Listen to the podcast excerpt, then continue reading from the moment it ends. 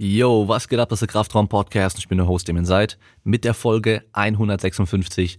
Und heute haben wir zu Gast Bro Zapp, Natural Bodybuilder und auch YouTuber. Viele von euch werden ihn schon kennen. Wer ihn noch nicht kennt, kann dann später mal bei YouTube bei ihm vorbeischauen. Ich habe sogar ganz vergessen am Schluss zu sagen, wo man ihn sehen kann. Einfach bei YouTube, Instagram und überall Bro Zapp eingeben. Und ja, Bro Zapp ist der richtige Name. Er heißt eigentlich Seper. Aber weil ich es wahrscheinlich auch schon falsch ausgesprochen habe, bleibe ich einfach bei Brosep. Und bevor es losgeht, muss ich mich erstmal ganz kurz entschuldigen für die, für die Klangqualität, weil ich habe einen richtigen Amateurfehler gemacht. Normalerweise mache ich immer noch mal einen Soundcheck am Anfang und gucke auch noch mal, dass meine Gäste auch das richtige Mikrofon ausgewählt haben und so weiter. Und ich bin mir nicht sicher, ob es bei ihm jetzt an den, an den Räumlichkeiten lag, in denen er war, die, die halt sehr, sehr hellhörig sind. Äh, ob es nur daran lag oder ob wirklich das ähm, Mikrofon von seinem Laptop ausgewählt war. Ich bin mir nicht ganz sicher. Ich habe es best aus dem Sound gemacht. Ich hoffe, man kann ihn trotzdem gut verstehen, ähm, aber leider nicht ganz auf der äh, Qualitätshöhe wie sonst eigentlich hier. Ähm, aber ich denke, man kann ihn trotzdem ganz gut verstehen. Es geht auf jeden Fall natürlich einmal um Bodybuilding, um sein Training und so weiter und äh, aber auch recht viel dazu darüber, wie er überhaupt zum Sport gekommen ist und vor allem auch, wie er dann zu YouTube und dem Ganzen gekommen ist und äh, wie das auch so ist für ihn als YouTuber und und Instagrammer, Influencer kann man sie auch nennen, ja, äh, was er so den ganzen Tag macht und ähm, ja, was da so ein bisschen so auch Schwierigkeiten sind und so weiter und äh, wer Bescheid weiß, der weiß auch, dass er bei ESN mittlerweile ist und auch sein eigenes Supplement hat, das Talk, so ein Pump-Booster, was man vor dem Training nimmt, dass man mehr Pump hat, mehr Blutfluss durch die Muskeln hat und so weiter. Ähm, Habe ich auch mittlerweile zu Hause und benutze ich auch ganz gerne hin und wieder im Training. Und äh, wo wir schon beim Thema sind, bisschen Werbung und zwar, ihr könnt mit dem Code Kraftraum auf alle ESM-Produkte 20% sparen bei fitmart.de. Genauso könnt ihr mit dem Code Kraftraum auch bei Asparrel 10% sparen und bei Simple Products könnt ihr 7% sparen. Aber wie immer, alles in den Shownotes unten drin. Und wer den Podcast noch ein bisschen mehr unterstützen möchte, kann das Ganze bei patreon.com slash Kraftraum machen oder am geilsten überhaupt, sowieso am geilsten ist es einfach nur Merch zu holen. Und zwar Kraftraum-Merch demenseit.de slash shop.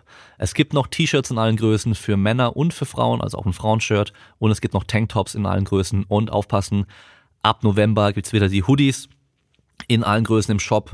Aber auch nicht so viele, dass die ewig halten werden. Das heißt, wer sich auf jeden Fall einen Hoodie sichern möchte, sollte dann am besten mir bei Instagram folgen weil da werde ich es als allererstes ankündigen, wenn die online sind und äh, dann halt schleunigst in den Shop gehen und sich noch einen Hoodie gönnen. Ich habe meinen heute auch wieder an. Ich habe aktuell noch keine Jacke an, obwohl es draußen immer schön kalt ist, aber der Hoodie ist einfach er ist einfach geil. Aber ich will nicht äh, zu viel davon schwärmen, weil ich meine, ich verkaufe die, deswegen, ich muss natürlich sagen, dass sie gut sind, aber alle Leute haben bisher gemeint, der Hoodie ist richtig geil, von daher. So, dann können wir loslegen mit der Folge und ich wünsche euch viel Spaß beim Zuhören.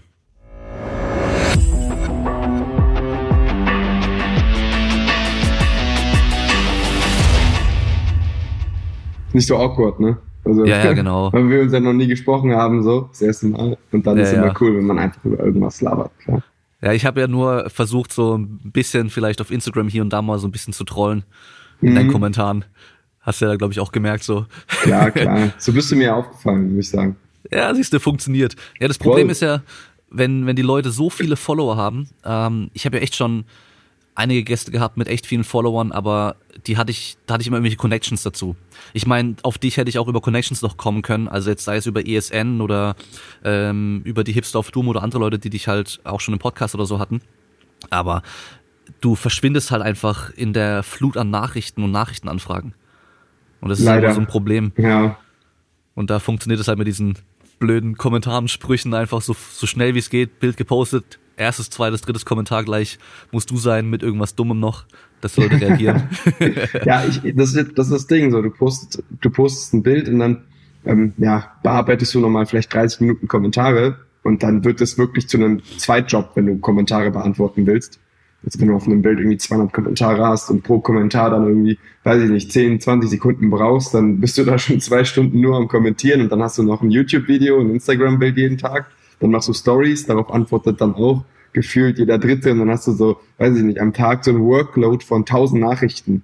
So 1000 Nachrichten mal 10 Sekunden, ne? 10.000 Sekunden durch 60, das sind viele Minuten so, weißt du? Ja. dann musst du schon schnell sein. Ja. Also schon, es ist schon heftig. Also ich habe ja nicht mal 5000 Follower aktuell. Und selbst da denke ich manchmal schon so, was da Nachrichtenanfragen und so reinkommt, weißt du. Und manche, also ich sag mal so, klar, es ist cool, wenn Leute auf die Stories reagieren mit einfach nur so einer Flamme oder sonst irgendwas, aber dann klickst du halt drauf, tust dann vielleicht noch schnell doppelklicken, so, okay, ich hab's gesehen hier. Ähm, aber manche, die schreiben dir echt so einen halben Roman dann auch noch, weißt du? Und dann, äh, gut, ich, ich versuche halt auch echt das Zeug mir noch durchzulesen. Ähm, ich habe das bis vor, bis vor ein paar Monaten echt noch alles gelesen und alles beantwortet, aber auch selbst jetzt schon, irgendwann ist einfach zu viel und da sieht man es auch nicht mehr ein, weißt du, wenn du halt vor allem Sachen eh schon zehnmal beantwortet hast, auch öffentlich im Podcast und so und dann oder in Videos in deinem Fall und Leute halt genau das gleiche nochmal fragen. Das ist halt echt äh, so, so ein Haufen Arbeit dann und manchmal ein bisschen faul von den Leuten auch. Du, du kannst es ja physikalisch nicht. Also angenommen, du hast immer, hey, ich bin 18 Jahre alt, wiege 35 Kilo, was auch immer, trainiere seit drei Monaten, mache 15 Sätze für die Brust, so. Da gehört so viel dazu, diese Fragen ja. zu beantworten und du bräuchtest so viele Informationen, und das wird auch so viel Zeit kosten, diese eine Frage zu beantworten, sei es fünf Minuten. So, und wenn du zehn von diesen Fragen machst, bist du ja schon eine Stunde am Start. Ne? Und deswegen, selbst wenn du es wollen würdest, so Trainingsanalysen, das ist einfach nicht möglich. So, kannst du ja. vielleicht ein, zwei Nachrichten am Tag machen und that's it. Und gerade durch den Content, den ich oftmals bringe, bekomme ich, ziehe ich ja genau solche Leute an. Ich kriege ja. ja meistens nicht so, Josep, keine Ahnung, in welchem Hotel warst du? Das kriege ich zwar auch, aber das ist mal schnell irgendwie kopiert, reingefügt so, oder fügst du 20, 30 Mal diese Antwort rein, dann passt's, aber ich habe ja auch sehr, sehr viele Leute, die dann irgendwie auf die Bühne gehen wollen oder in der Peak Week sind und mich so anschreiben und ey, ich habe jetzt 12 Gramm Salz jeden Tag und ich so, Alter, du brauchst doch einen Coach oder du musst, musst es doch schon vorher wissen. Und ähm, ja, so Fragen kannst du halt schwer in der kurzen Zeit beantworten und wenn du halt eben viele davon bekommst, ja, es, es ist halt schwierig, ne? Ich, ich stelle mir das immer so vor, wenn du so ein richtig heißes Girl bist, so, dann bekommst du wahrscheinlich nur so, hey, oder so hot oder irgendwie sowas. Da kannst du so immer schön Smileys dazu machen oder doppelklicken ja. oder so. Und dann hast du so 500 Nachrichten in 10 Minuten beantwortet. Und wir sitzen so an einer einzigen und müssen so acht Sachen im Kopf behalten. Ah, also, sein Teres Major war schwach, aber er spürt den Latt. Und weißt du so, das, man musste ja noch dich reindenken und so viele Informationen einholen, dann, dann hast du so, eine richtige, so einen richtigen Dialog.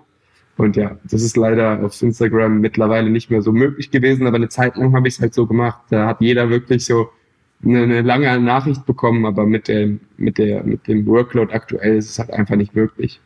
Ja, ja das ist echt krass. Also du würdest ja auch nicht irgendwie bei deinem ähm, keine Ahnung, bei deinem Kfz-Mechaniker um die Ecke anrufen und ähm, oder mit deinem Auto hin am besten noch vorbeigehen so und sagen, ja, guck dir das mal an, schau mal, ich habe das und das Problem, ich habe jetzt hier und da und das repariert und gemacht, aber das funktioniert nicht richtig. Äh, weißt du so, was muss ich machen? Das ist ja. sein, sein Job irgendwo, weißt du, dann, dann, dann gib halt das Auto hin und zahl dafür und dann ist gut so. Aber ja, das ist halt das Problem irgendwie mit Social Media, dass man eigentlich äh, so vieles mittlerweile kostenlos bekommt, dass die Leute halt irgendwie auch erwarten, sie kriegen am Schluss einfach alles kostenlos. Und das ist halt ein bisschen, ein bisschen schade. Vor allem, ich habe jetzt auch schon echt, ich habe komplett aufgehört, so spezifische Fragen zu beantworten. Also ja. ich mache immer öfter auch so Fragesticker und dann, ähm, wenn Leute halt so Sachen so allgemein fragen, dann versuche ich das irgendwie äh, zu beantworten. Aber wenn dann einer, weißt du, dann kommen halt auch so Fragen, Volumenempfehlung für Hypertrophieblöcke. Ja, was soll ich antworten? So, ich, wer will irgendeine Zahl wissen? Aber es gibt nicht einfach irgendeine Zahl. Es kommt auf so vieles drauf an. Und äh, ja, das ist, ich weiß nicht, manchmal oder andere schreiben die halt echt so, ähm, ich mache jetzt die und die Übung, soll ich die Übung auch noch machen? Keine ja. Ahnung, mach doch, mach doch was du willst. So, die null Kontext, ich habe keine Ahnung, was ich da antworten soll. Es gibt doch keine richtige Antwort. Nee, nee, nee. Wenn es, wenn es eine richtige Antwort gäbe, dann würde es eigentlich jeder wissen. Also, wenn es eine Zahl gibt, so macht zehn Sätze für die Brust, also die Wahrscheinlichkeit, dass es jeder Mensch schon wissen würde, weil eine Million Menschen dann das über anekdotische Evidenz weitergegeben hätten oder weil es dann 10 Millionen Videos geben würde, die genau das sagen würden, ey yo, mach 10. Also das würdest du mitbekommen. Wenn es eine Zahl gibt, die allgemeingültig wäre, dann würde auf jeden Fall jeder Mensch diese Zahl kennen. Und gerade weil es so individuell ist, gibt es so viel Informationsflut. Weil ja. jeder irgendwie anders evaluiert, jeder hat andere Erfahrungen, jeder kann die Parameter vielleicht nicht kontrollieren und misst dann Erfolge, die eigentlich vielleicht verzögert eingetreten sind und so hat halt jeder irgendwie so seine eigene Growth Science, sag ich mal, und so ist es ja entstanden. Also gerade das zeigt ja die Komplexität des ganzen Themas. Also dass man halt einfach nicht sagen kann, irgendwie macht drei, vier Sätze und gut ist. Also das, dass das ja, funktioniert, ja. glaube ich nicht. Also sonst hätte man schon die Infos. Sonst wüsste jeder genau, was zu tun ist. Das ja. große Problem ist ja auch noch, ähm, bei Anfängern funktioniert eh fast alles. Also egal wie oft und wie viel und was die trainieren, da funktioniert eh so gut wie alles und die meiste Forschung ist halt auch mit Untrainierten gemacht. Von daher, ja, hast du oftmals keine klaren Ergebnisse. Es sieht halt genau so und so und so aus, sondern irgendwie funktioniert alles ein bisschen besser oder ein bisschen weniger gut. Aber was mir jetzt auch noch aufgefallen ist bei deinen, äh, bei deinen Posts, ähm, äh, du machst es ja schon auch so, dass du immer so ein Bild von dir dann halt hast bei Instagram, ja, mit deiner aktuellen Form und so, und dann aber teilweise halt irgendwie ein Thema unten drunter in den, also in der Beschreibung dann irgendwie beleuchtest. Ähm, bei, bei den ganzen Mädels, weißt du, regt mich das immer auf, die halten ihren ihre Titel oder ihren Arsch in die Kamera so und machen dann so einen pseudo-inspirierenden Post drunter, den eh kein Schwein liest so. Und bei dir ist es teilweise halt auch so ein bisschen so, habe ich gemerkt in den Kommentaren, da kommt halt nur irgendwie so, ey, brutale Form, Bruder, oder ey, richtig stabil oder, oder halt irgendwelche blöden Witze über die Waden oder sowas, aber die gehen halt null auf die, auf die Beschreibung irgendwie ein, weißt du, wo du halt dann, keine Ahnung, äh, Volumendebatte, die ja aktuell gerade ist, glaube ich, war im letzten Post bei dir, ähm, ob man nur Intensität steigern soll oder nur das Volumen steigern soll und so weiter. Und du merkst halt einfach, die guckt das Bild an, ey Bruder, ich will auch so aussehen. Nervt ja. dich das irgendwie selbst? Ja, ich meine, auf Instagram und YouTube, gerade wenn du das hauptberuflich machst, du musst ja immer im Hinterkopf auch die Reichweite haben. Also du kannst ja nicht einfach sagen, okay, du sitzt zwar in einem Hauptberuf, aber eigentlich ist mir die Reichweite komplett egal. Weil wenn, wenn dir die Reichweite komplett egal ist, ganz egal, dann kannst du immer ein schwarzes äh, Bild posten und dann irgendwas drunter schreiben. Es kommt ja nur auf den Inhalt an. Also ich versuche schon natürlich, ähm, mit den Bildern maximale Reichweite zu generieren und deswegen hast du auch meistens so im ersten Satz irgendwas, was lustig ist oder unlogisch ist oder keine Ahnung. Und dann versuche ich schon, wenn ich die Zeit finde, einen Text zu schreiben, auch immer Mehrwert zu geben. Und ich weiß, dass extrem viele Leute von mir das auch lesen, aber das sind nicht unbedingt die, die immer kommentieren. Das sind auch wieder immer zwei verschiedene Paar Schuhe. Also wenn ich so die Reichweiten anschaue auf Bildern, da steht meistens, keine Ahnung, um die 100.000 pro, pro Bild und dann ja, wie viele Kommentare hat das Bild? So vielleicht 100, ne? Also 1000 mal mehr Leute sehen das Bild oder keine Ahnung, lesen eventuell auch die Caption. Ich hoffe es natürlich. Aber nur, keine Ahnung, 100 Leute kommentieren, weil was willst du auch kommentieren, ne? Also es gibt auch bei mir sehr, sehr viele Leute, die dann schreiben, ey, krasser Mehrwert, ne? Aber es ist schon, wie du sagst, Viele Leute gehen halt mehr auf das Bild ein, aber Instagram ist auch eine Bilderplattform. wenn du erwartest, mit großen Texten da riesen Reichweiten zu erreichen, dann muss ich dich enttäuschen. Also das Bild ist schon im Vordergrund, aber du kannst schon vielleicht 10, 15, 25, 30 Prozent deiner Leute nochmal abholen mit einem gewissen Text. Hm, ich denke, ich grundsätzlich, aber klar, es wäre natürlich schöner, wenn der Text mehr im Vordergrund steht bei so einem Bild, weil das Bild ist in 10 Sekunden geschossen und so einen Text gerade auf Instagram-Niveau dann auch runter zu cutten, weil du hast dann nur irgendwie 100 oder keine Ahnung 500 Wörter und dann voll oft habe ich so, ich schreibe meinen Text und dann muss ich den kürzen und ich so, Alter, was soll ich da weglassen? Also da, da fließt schon so ein bisschen Gehirnarbeit rein, das auch in ne, diesen Instagram, sag ich mal, äh, in, in das Instagram-Limit reinzupacken. Ja, und dann kriegst du vielleicht zwei Kommentare für den Text und 100 fürs Bild, aber damit muss man leben. Instagram ist und bleibt, wie gesagt, eine, eine Bilder- oder eine, eine Videoplattform. Ja, Man bräuchte eine Textplattform vielleicht, aber dafür gibt's Medium. Aber hey, Medium, wer von den Leuten, die das jetzt gerade hört, kennt Medium? Wahrscheinlich die wenigsten. Ja, es ist halt eine visuelle Plattform, so wie YouTube ja auch. Und äh, man muss halt einfach, wenn man auf so einer Plattform bestehen möchte, muss man halt einfach das Spiel mitspielen. So ist es einfach.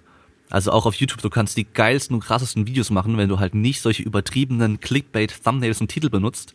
Dann klickt da keiner drauf und keiner sieht's. Ja. Auch wenn deine Videos absolut geil sind. Und das, das Spiel musst du halt mitspielen. Und ähm, du hast mir ja vorhin vor der Aufnahme gesagt, dass du auch schon mal einen Podcast gemacht hast und dann aber damit irgendwann aufgehört hast. Und äh, halt natürlich dann YouTube vor allem gemacht hast. Ist natürlich für jemanden wie dich, der optisch auch überzeugen kann, die richtige Wahl. Danke. Weißt du, wie ich meine?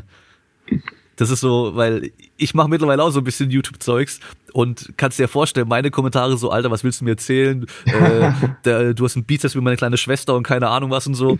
Aber das hat ja mit dem Wissen und so nichts zu tun, weißt du? Gar nichts, Aber logisch. So ist es halt, weißt du. Der, ich habe echt gemerkt, so die, die YouTube äh, Community oder die YouTube-Zuschauer sind nochmal ganz andere wie die bei Instagram oder auch die bei meinem Podcast vor allem, ja, ist was ganz, ganz anderes, kannst du null vergleichen. Und man muss auch sagen, ich glaube, das Niveau bei der, beim YouTube-Zuschauer ist auch gleich nochmal ein paar Stufen tiefer so. Und äh, hm. das merkst du auch einfach an diesen dummen Kommentaren, die oftmals halt kommen. Das ist, das ist natürlich auch community-abhängig. Ne? Also du, du ziehst natürlich über lange Sicht auch genau die Leute an, die dich feiern, die halt genau mit deinem Content sich identifizieren können. Also auch bei mir in den Kommentaren muss ich sagen, ja, also es sind echt wenige, extrem wenige Trolls, extrem wenige Leute, die halt mir irgendwas nicht gönnen würden, extrem wenige Leute, die einfach nur Hobbypumper sind und ab und zu verirrt sich mal genau so einer. Und dann heißt es so, hä, wie, äh, also mein Professor sagt aber, dass ein Gramm pro Kilogramm Eiweiß schon schädlich ist. Und dann denke ich mir so, okay, der wird nicht lange bestehen. Der guckt sich noch zwei, drei Videos an und entweder wird er bekehrt so ein bisschen, ne? Oder er geht wieder. Und wenn du das lang genug machst, dann hast du halt wirklich so eine Army, also so eine Community, sag ich mal, so eine Gemeinschaft, die halt ja auch eigentlich das Niveau deines Contents irgendwo widerspiegelt. Und wenn du jetzt bei anderen Leuten auf dem, in den, in den Kommentarbereich schaust, dann merkst du auch, dass da viel mehr so, weiß ich nicht, Halbwahrheiten oder sonst was verbreitet werden. Und bei mir sind es eigentlich nur die neuen Leute, so die gerade so von einem anderen Channel, der vielleicht nicht so evidenzbasiert arbeitet, mal kurz rüberkommen und dann sagen, ja, aber der sagt mir, dass ich mit Hit-Workouts auch irgendwie maximal krass irgendwie Muskeln aufbauen kann. Und der sieht ja auch toll aus. Und ja, die Leute wird's halt geben so und du machst dann weiter und dein Kern wird immer größer und dann ist es ganz lustig, dass die Leute dann in den Kommentaren dich dann auch verteidigen und sagen, ja, schau mal, Alter, also ganz ehrlich, so und so schaut's aus. Und wenn du dahin angekommen bist, bis dahin ist halt meistens so ein steiniger Weg, dann ähm, macht auch wieder mehr Spaß, sag ich mal, mit der Community zu interagieren und alles. Weil ich krieg teilweise richtig gute Fragen in die Kommentare, dadurch entstehen dann weitere Video-Ideen, Ideen. Und ähm, ja, das ist schon cool, wenn man so eine Community hat, wo alle irgendwo auf dem ähnlichen Wissensstand sind und man nicht immer das zehnte Video darüber machen muss, keine Ahnung, warum jetzt, weiß ich nicht, Volumen wichtig ist für den Muskelaufbau oder so. Hm. Das hatte ich letztens auch erst. Ähm, da habe ich gemerkt, da habe ich einen guten Titel und ein gutes äh, Thumbnail genommen. Äh, ich glaube, was Bodybuilder und Coaches falsch verstanden haben, war der Titel. Und dann habe ich halt in meinen Analy Analytics gesehen, dass halt echt voll viele von irgendwelchen Roman Fritz Videos und anderen Videos irgendwie auf einmal rübergekommen sind, weil es denen dann äh, angezeigt wurde weil es halt mhm. dann irgendwie in dem Bodybuilding-Thema drin war. Da hast du halt richtig gemerkt, auf einmal ging's los mit den Kommentaren, so, weißt du, ja, was erzählt er hier? Und ja, ja, alle haben es falsch verstanden, nur du hast es raus und so, schon klar, weißt du. Und dann habe ich, äh, ich glaube, einen so einen Kommentar bei mir bei Instagram in der Story geteilt. Und dann haben wir echt auf einmal angefangen, so, so 10, 20 Leute so echt so den noch dumm anzumachen und mich so zu verteidigen. Das fand ich schon ganz witzig. Ja, ja. Weil, ich meine, ich habe mir anfangs einen Spaß draus gemacht, diese ganzen Trolls einfach äh, zurückzutrollen so. Mhm. Aber ist halt auch einfach Zeitverschwendung auf Dauer. Es macht, ist es zwar witzig und so, aber auf Dauer ist es Zeitverschwendung und es sieht auch immer blöd aus, wenn du in den Kommentaren halt selber dann so äh, auf das Niveau von denen runtergehst und andere Leute sehen es dann wieder. Das kommt dann auch wieder so ein bisschen blöd. Ja, ja. Ist halt Interaktion auch irgendwo, ne? Also ja. das Video wird ja irgendwie von YouTube gerankt, wichtig halt zum Beispiel, ja, wie lange guckt jemand eben dieses Video, ne, Watchtime, aber auch äh, un, also nicht komplett unwichtig ist wahrscheinlich auch, wie oft wird das Video kommentiert, ne? Und klar, wenn du dann eine riesen Diskussion drunter hast, dann ist es immer gut für deinen Content, schlecht für deine Nerven, so, je nachdem, was da so geschrieben wird. Ja, ja. ja. Click-Through-Rate ist auch extrem wichtig, habe ja. ich erst wieder gesehen letztens, ähm, weil es ändert sich auch irgendwie andauernd immer bei YouTube und so. Keiner und weiß es. Nicht mal die, das ist das, der Algorithmus, das ist wirklich so eine KI praktisch, die keiner 100% verstehen kann, weil da ja so viel Code drin ist, dass du halt einfach so als selbst YouTube-Entwickler nur sagen kannst, okay, diese Dinger sind wichtig, aber ich glaube, gerade wenn sich das Ding nochmal so selber weiterentwickelt und so, dann wird es halt auch für einen Entwickler, für einen YouTube-Mitarbeiter schwer, so das Goldene rauszufinden. Aber CTR, also beim Click-Through-Rate ist auch super, super wichtig, genau. Ja, und da brauchst du halt immer diese, diese Thumbnails, die halt übertrieben sind, wo man dann draufklicken muss, draufklicken möchte. Und ey, ich, ich, ich reg mich selbst immer auf, wenn ich aus so ein blödes Thumbnail reinfall, weißt du, weil da klickst du dann drauf und dann denkst, ah, weißt du, im Video, das Schlimmste ist, wenn es im Video gar nicht darum geht. Aber dann weiß man es auch, dann klickt man nie wieder auf diesen Kanal, auf diese Dinger drauf, wo man dann denkt, ah, das könnte interessant sein, wenn es am Schluss gar nicht mehr um das Thema geht, so. Ja, ja. Und halt Watchtime. Dann ist aber auch die Watchtime genau schlechter und das Video performt ja auch dann schlechter. Also früher konntest du ja todes Clickbaiten. Du hast dann gesagt irgendwie, keine Ahnung, weiß ich nicht, meine Frau schlägt mich und dann ist deine Freundin, Frau gar nicht im Video zu sehen, so gar nicht. Und das Video hat trotzdem performt. Aber mittlerweile ähm, guckt der Algorithmus auch, okay, wie lange wird das Video angeschaut? Ne? Wird oft vorgespult und bla bla bla. Es gibt da so viele äh, ja, Werte, die dann genommen werden. Und deswegen, ja, das, was auf YouTube aktuell funktioniert, funktioniert halt einfach bei gewissen Zielgruppen, auch wenn wir das vielleicht gar nicht so nachvollziehen können. Ne? Wenn wir uns fragen, Alter, wer guckt sich so ein Content an? Es gibt genug Leute, so, die das sich angucken. Ich meine, es gibt RTL, das ist, weiß ich nicht, das ist der größte Sender, ich weiß es gar nicht. Keine Damit der größte Sender im Privatsektor. Und äh, bei denen sprint jetzt, glaube ich, auch ganz gut, obwohl jetzt immer mehr YouTube und Instagram hochkommen. Aber es läuft immer noch so, dass sie äh, Tausende von Mitarbeitern haben. Nehme ich einfach mal an. Ich habe jetzt nicht in die Bilanz geguckt. Und das ist auch so ein Content, den ich jetzt nicht so gerne gucke. Ne? Also nur weil man selber das nicht nachvollziehen kann, warum ein gewisser Content so stark läuft, warum gewisse Themen so gut laufen, hm, heißt es nicht, dass die schlecht sind, sondern einfach, dass man ja ganz andere Interessen, sag ich mal, an den Tag legt. Da muss man, glaube ich, auch verstehen, dass man die Videos ja nicht für sich selbst macht. Und dass Ja. die Videos meistens nicht für die Person sind, die man selber irgendwie wäre, so wenn man dann, also ich würde meine Sachen auch nicht gucken. Ähm, die jetzt, ja, weil es alles, wo es um Inhalt geht, weil es halt oftmals so, ja, obwohl, es gibt Ich halt meine, so das weißt du ja auch schon, ne? Genau, Also ich eben. würde ja auch kein Wissensvideo von mir gucken, weil ich das, was ich ja schon in das Video reingepackt habe, weiß. Also ja, es wäre nur Zeitverschwendung. das ist so ein, also ich wurde echt immer wieder auch gefragt, ja, was hältst du von Brosap und so. Auch bevor ich dich überhaupt kannte und so, weißt du. Da habe ich meine Kollegen gefragt, die so ein bisschen mehr so diese deutsche Szene kennen. Ich so, hey, wer ist Brosap? Ähm, ich ich frage die immer, weißt du, irgendwie letztes Mal, letztes Mal war, äh, hat bei mir auf einmal jemand so ein paar Sachen geleitet. Ich glaube, Daniel Gildner. Ja, dann, ich habe halt das Bild gleich gesehen, bin ich draufgegangen auf das Profil und gesehen über 50.000 Follower so, ähm, irgendwie aber die, die Bio schon auf Englisch drinstehen und sowas, aber scheint irgendwie deutschsprachig zu sein. Dann klicke ich aber so auf die äh, Posts drauf und dann halt so 250 Likes ah, überall nur. Dachte ich dann auch, okay, ja, äh, sehr seltsam, halt gleich gefragt, was ist, wer ist es und so, keine Ahnung. Aber auf jeden Fall, mich haben viele gefragt, ähm, wer du bist. Und ich hatte dich halt irgendwie anfangs gar nicht auf dem Schirm, null, weißt du. Und dann habe ich halt ähm, ein paar Videos reingeschaut und es ist halt einfach nicht für mich, weil ich kenne die Sachen halt, weißt du so. Es ist halt nicht für mich, aber für die Trainingsanfänge, für die Jungen, die jetzt da gerade irgendwie noch keine Ahnung von haben und sowas oder viele Bros, die halt echt irgendwie seit längerem auch trainieren, aber halt irgendwie ihr Wissen aus der Muscle und Fitness und Flex von vor zehn Jahren vielleicht haben. Weil ich glaube, mittlerweile sind die auch ein bisschen besser geworden. Ich weiß nicht genau, aber ähm, ich weiß, dass ein paar gute Leute hin und wieder? Artikel veröffentlichen. Äh, Gibt's auf jeden Fall noch, ja. Ähm, aber im Endeffekt halt, ich bin nicht die Zielgruppe. Deswegen konnte ich da auch nie was groß zu sagen, so, weißt du. Äh, was ich halt, äh, was mein erster Eindruck direkt war, deutscher Jeff Nippert. So. Weil das war halt vom Ding her, okay, selber, selber auch Bodybuilder, selber auch Athlet und ähm, in der Praxis drin. Mhm. Auf den ersten Blick jetzt kein Sportwissenschaftler, Trainingswissenschaftler oder sonst irgendwas. Ähm, ich glaube bei Jeff Nippert nämlich auch nicht, bin mir nicht ganz sicher. Aber holt sich die Informationen von eben den ganzen Top-Leuten und verpackt die einfach äh, YouTube-gerecht für die, für die breite Zuhörerschaft so. Und auch Mhm. so ein bisschen von der Aufmachung her, weißt du so, ähm, jetzt eben nicht so, ey yo, die nächsten zehn besten Trainingstipps hier auf YouTube bei mir beim Kanal, bleib auf jeden Fall bis zum Ende dran.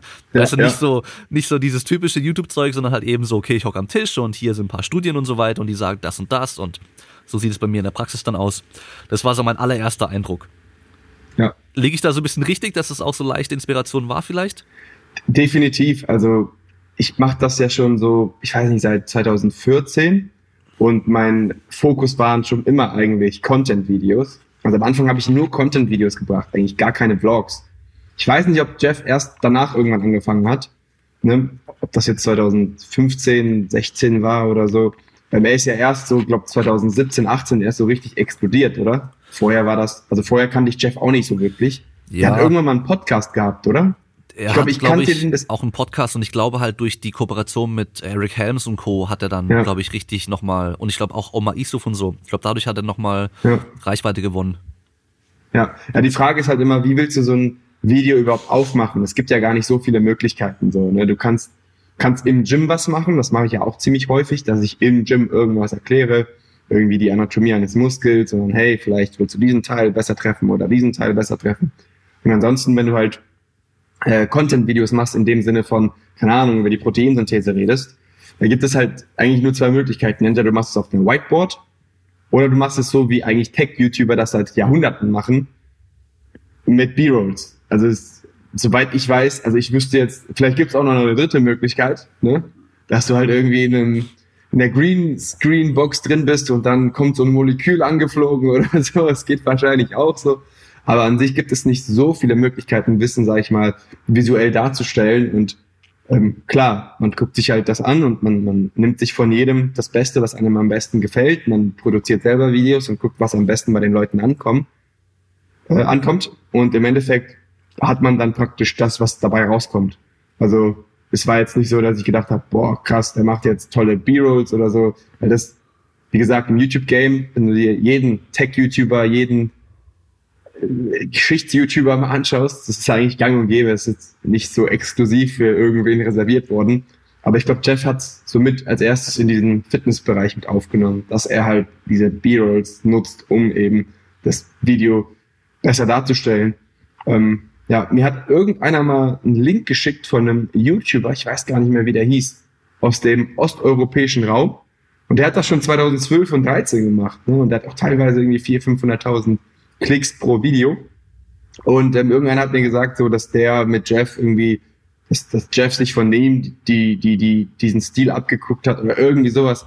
Klar, irgendwo hat jeder das von irgendeinem anderen. Also ich glaube, du kannst bis 2008 gehen und da, wo YouTube irgendwie ein halbes Jahr irgendwie, irgendwie online gegangen ist oder gegangen war, hast du auch wahrscheinlich jemanden, der dann so ähnliche Videos produziert hat. Ja, ja gut, ist ja Inspiration ist ja auch äh, richtig und wichtig, weil dadurch wird ja alles auch besser, wenn man sich auch gegenseitig inspirieren kann. Ähm, zum Beispiel, ich bin gerade voll auf äh, Casey Neistat wieder hängen geblieben. Kennst ja. du wahrscheinlich auch, oder? Der hat ja klar, vor, klar. ich glaube 2014 angefangen, so Daily Vlogs zu machen und hat er dieses Vlogging überhaupt erst so richtig populär gemacht. Weil es gab zwar schon ein paar, die das auch gemacht haben, die haben einfach nur so eine kleine Kamera halt ganz halt ihr Gesicht gehalten so und immer aus dieser Perspektive gefilmt und den ganzen Tag so verfolgt. Und was er gemacht war, weil er war ja auch wirklich Filmemacher, hat irgendwie schon so riesige Dokumentationen gemacht, die auch Awards gewonnen haben und so.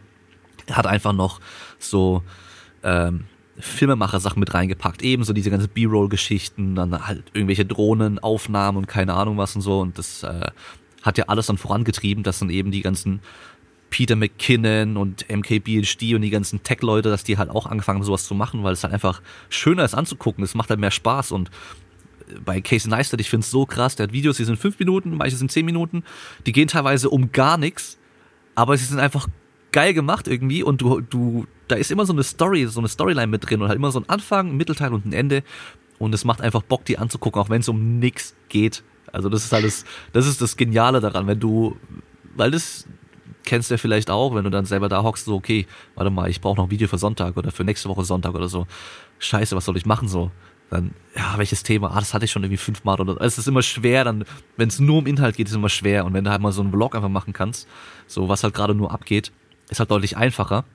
Aber wenn es halt, klar, klar. halt keiner anguckt, weil halt äh, äh, du in der Wohnung stehst und dich selber filmst, so weißt du, und so, ja, ähm, äh, ich bin jetzt gerade aufgewacht und ich mache mir jetzt Frühstück und ähm, gut, bei dir wollen die Leute ja wissen, was genau frühstückst du und so, weißt du, das äh, macht auch wieder ein bisschen einfacher so. Aber wenn du halt einfach irgendwie. Aber das hast du auch irgendwann zehnmal gezeigt, so, weißt ja. du, das, das, das ist ja das große Problem an dem Ganzen, klar. Aber, Aber für mich. Es sind ja viele mich, Leute also, neu mit dabei, die dich noch nicht kennen. Ja, und die wollen es gerne nochmal sehen, so. Deswegen, du, also, ich meine, die ganzen Magazine, wenn du dir die anschaust, auch die Flex und Co., die haben immer diesen Jahreszyklus. Und wahrscheinlich dann auch so, so ein drei, vier Jahreszyklus, wo sich alles einfach nochmal wiederholt. Und alles nochmal kommt, weil alte, alte Zuschauer oder Leser oder Zuhörer, die sind dann weg. Und dann kommen die Neuen mit dazu. Und die wollen immer das, die wollen das halt auch nochmal hören. Die haben es noch nicht gehört oder gesehen. Ja, ja.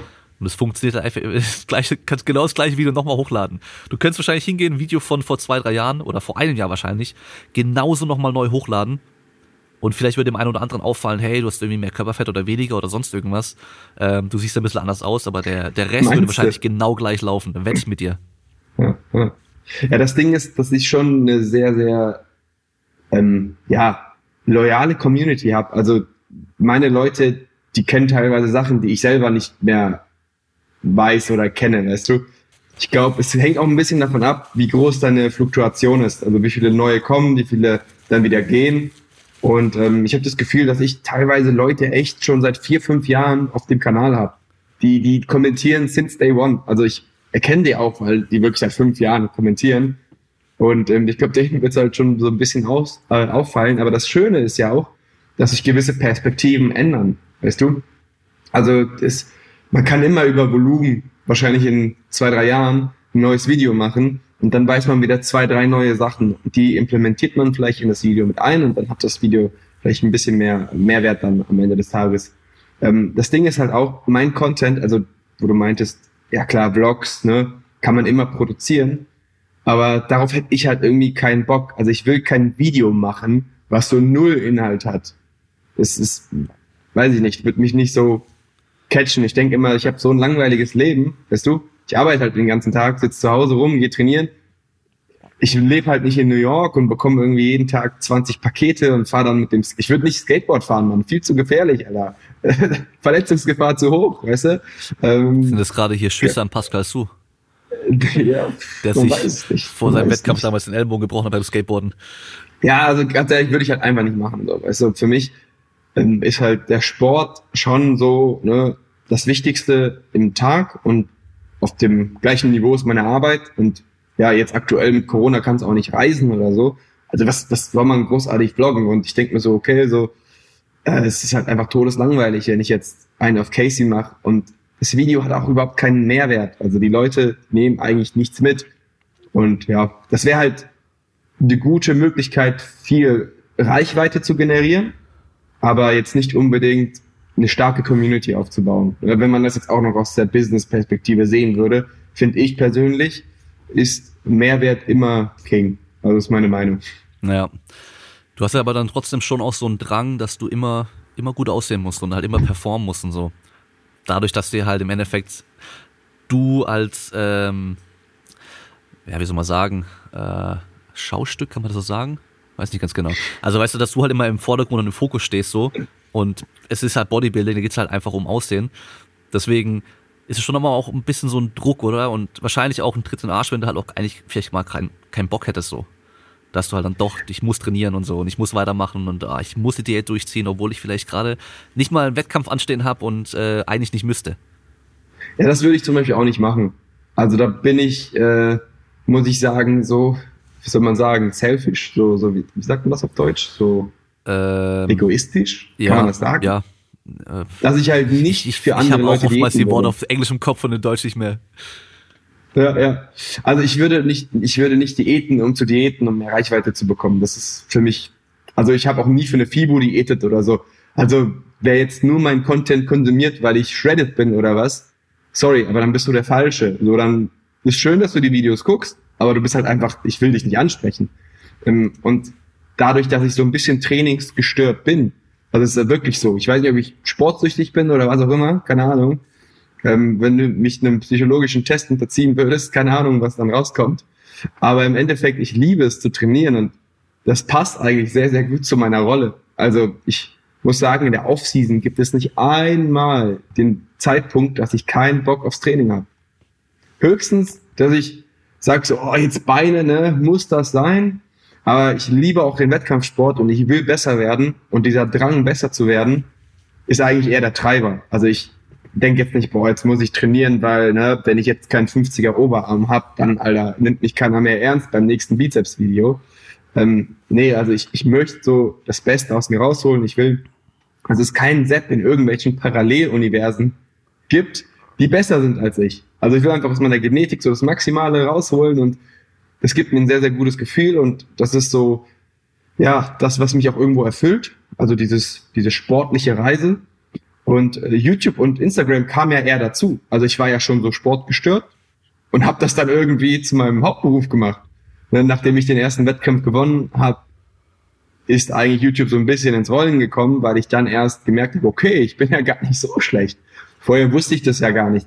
Also es war auch 2014, 15 damals ähm, noch ein bisschen, sag ich mal, Utopie zu denken, dass man jetzt ein Ingenieurstudium oder so aufgibt dafür, um halt dann Videos zu Hause zu drehen. Ne? Also wenn du mir jetzt vor fünf Jahren gesagt hättest, Sepp, irgendwann sitzt du zu Hause, schreibst ein paar Bücher und machst ein paar Videos, machst ein paar Bilder, schreibst ein bisschen darum und verdienst so dein Geld mit. Da ich gesagt, Alter, never. Aber es hat sich halt so entwickelt. Ne? Und deswegen spüre ich auch nicht wirklich so einen Druck. Ähm, Nee, also ich spüre so einen Druck, weil ich ein sportliches, vielleicht einen, einen zu großen Ehrgeiz in diesem ganzen Sportbereich habe. Eventuell mache ich mir dadurch auch manchmal ein bisschen zu viel Druck, aber das kommt eher nicht von YouTube und Instagram. Es ist eher so, weil ich selber nicht möchte, dass ich dieses Jahr genauso gut bin wie letztes Jahr. Ne? Also mhm. Sport gestört ein bisschen und das trifft sich ziemlich gut mit YouTube und Instagram. So ein guter Fit. Das äh, passt ja gut zusammen. Man muss ja auch sagen, vor ein paar Jahren gab es ja diesen Beruf so an sich ja noch gar nicht, weißt du? Das, ähm, nee. Also vor allem hier in Deutschland, da gab es vielleicht in den USA schon so ein paar, die so in die Richtung was machen konnten, aber ähm, gerade jetzt in dieser Fitnessszene und so, da war halt früher, wenn du nicht äh, irgendwie Mr. Olympia oder halt so richtig krass irgendwie warst, dann und halt dadurch irgendwie in den Medien manchmal warst und halt auch in diesen ganzen Bodybuilding-Fitness-Medien warst, also sei es bodybuilding.com und Co., weißt du, die ganzen großen Seiten, die es gab, da gab's halt, es gab ja noch Foren, Internetforen. Ich weiß nicht, ob das alles noch vor deiner Zeit so ist, aber äh, bevor es halt YouTube und den ganzen Kram gab, da, da musste man halt irgendwelche Foren finden, in denen man halt dann über irgendwelche Sachen reden konnte. Das war mein Start, ja, ja. ja. Das war mein Social Media Start. Ich hatte eigentlich kaum, ich hatte kein Instagram, ähm, YouTube hatte ich auch nicht, aber ich habe einen Log auf Team Andro. Das war damals okay. ein Trainingslog, ja. Ja. Das war damals so the place to be, so im Bodybuilding. Also ich kenne halt noch von, von davor kenne ich halt noch die Bodybuilding-Szene. Kenne ich auch, ja. Kennst du auch noch? War ich auch noch. Ja, ja also da war ich auch sogar noch. DB-Szene, ne? Genau, ja. noch manchmal äh, unterwegs so, aber sonst, ich war halt immer eher auf den englischsprachigen Sachen unterwegs.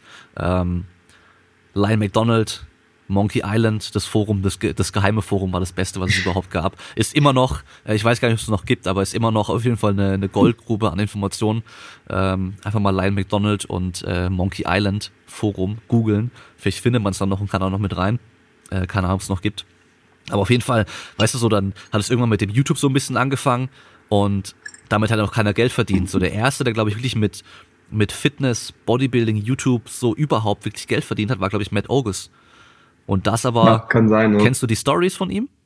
So die, ja. was der, ja, also bei ihm Die Inside Stories kenne ich nicht. Ja, ja, also das war so, der, der hat ja, der damals einfach für sich halt trainiert, hat dann, war halt auch Bodybuilding-Fan und Freak und hat halt trainiert und wollte Wettkämpfe und Co. machen, hat auch Wettkämpfe und Co. gemacht und hat eigentlich, als YouTube angefangen hat, wirklich kurz nachdem es angefangen hatte, hat er angefangen, so ähm, Posing-Update-Videos zu machen. So monatlich, wo er sich nur hingestellt hat mhm. und halt die, die Standardposen durchgemacht hat und dann war es das so. Dann hat er darüber schon irgendwie so ein paar Follower generiert. G4, G4P oder? Genau, den ganzen Kram. okay, okay, ja, ja, dachte das halt. Dann, dann ging es halt eben los, dass er Anfragen bekommen hat, so, hey, kannst du ein, ein Posing-Video für mich privat machen? So, und äh, ich zahle dir so und so viel. Und der war damals, glaube ich, noch in der Highschool sogar und dann später halt auf jeden Fall im College und äh, hat dann irgendwann mit dem ganzen Kram so viel Geld verdient. Und dann, es wurde halt immer, immer schräger und halt eben äh, G4P, also Gay for Pay, ähm, dass er halt auch dann vor ein paar Jahren dann mal ein Video an die Öffentlichkeit kam, was er so für irgendjemand aufgenommen hat, wo er ihn halt als Faggot beschimpft, was in den USA ein sehr schlimmes Wort ist. Also in Deutschland wird man wahrscheinlich Schwuchtel dazu sagen, als Schwuchtel beschimpft und auf seinem Bizeps spuckt und die Spucke einreiht und sagen, ja, das gefällt dir, du Schwuchtel, so. Aber er hat damit halt wirklich Tausende von Dollar im Monat gemacht. Also wirklich, er hat richtig, der hat sich ein Haus gekauft, alles drum und dran damit. Und hat aber irgendwann Krass. gemeint, so, hey, das wird mir echt zu schräg ähm, ja. mit diesen privaten Skype-Posing-Sessions ähm, und keine Ahnung was und so. Ähm, es wurde auch immer sexueller und alles. Äh, und dann ging halt das mit dem YouTube immer weiter und er hat mit dem YouTube auch Geld verdient irgendwann. Und hat er dann auch irgendwann gesagt, okay, ich höre mit dem ganzen anderen Kram auf, weil es ist zwar sau viel Kohle, aber es wird mir zu schräg. Und ja. ähm, klar, wenn du jung bist und so und dann halt dieses Geld dann siehst, dann bist du schon dazu verleitet, wahrscheinlich auch sowas vielleicht zu machen. Und es wird auch immer langsam so mehr, so Schritt für Schritt. Ja, ja, wollte ich gerade sagen, so ein ja. schleichender Prozess. Erst post du, vielleicht noch in der Unterhose, dann ist der Posing-String dran und dann denkst du dir, okay, auf der Bühne hast du es ja auch an. So. Ja. Hm, dann juckt's ja nicht, ne? Das ist ja da nur privat. Und dann heißt es, spuck mal auf den Bizeps und nenn mich Faggot. Und dann denkst du dir, okay. Ja. Aber es ist schon, ist schon, schon, schon, schon sehr schräg. Aber wahrscheinlich bekommst du ja auch schon, oder immer wieder auch so, so Nachrichten von. Ja, aber wahrscheinlich klar. viel von Männern eher und weniger von Frauen, oder? Eigentlich, ja. Also ich muss sagen, seitdem ich meine Freundin auch auf den Bildern zeige, ist das mit den Frauen deutlich weniger geworden. Es schreiben mich immer noch Frauen an und denke ich mir so, seid ihr, ne? Ja. ist da noch alles fresh oben? So, weil ich obviously habe ich eine Freundin so und klar, wenn mich irgendeine mit irgendwelchen Fake-Bildern auf Instagram schreibt, dann gehe ich bestimmt äh, drauf ein, seriously. Ja. So, natürlich nicht. ähm, aber klar, es gibt halt immer noch den einen oder anderen Mann, der dann halt auch direkt mit dem Angebot ins Haus fällt und dann sagt so, keine Ahnung, ich zahle dir jetzt 1000 Euro für 15 Minuten. Und klar, also wenn man jetzt voll die Geldprobleme hat und dies und jenes und äh, keine Ahnung, noch im Dispo hängt und, und weiß ich nicht, morgen die Miete nicht zahlen kann, weiß ich nicht, ob das dann nicht so eine Option wäre und dann so nach und nach so da rein zu driften. Ja, also ich würde sagen, mir passiert das nicht, ne, aber das wird jeder dann sagen, klar. Ähm, ja, es ist, ist schon, ist schon ange es eine Nachfrage ist schon da, sag ich mal. Und das ist auch das Lustige. Ich glaube generell so, wenn äh, Frauen denken, boah, der hat so viel Follower, der bekommt bestimmt jeden Tag 100.000 Frauenanfragen. Ähm, also man kriegt mehr Männeranfragen, sagen wir es mal so.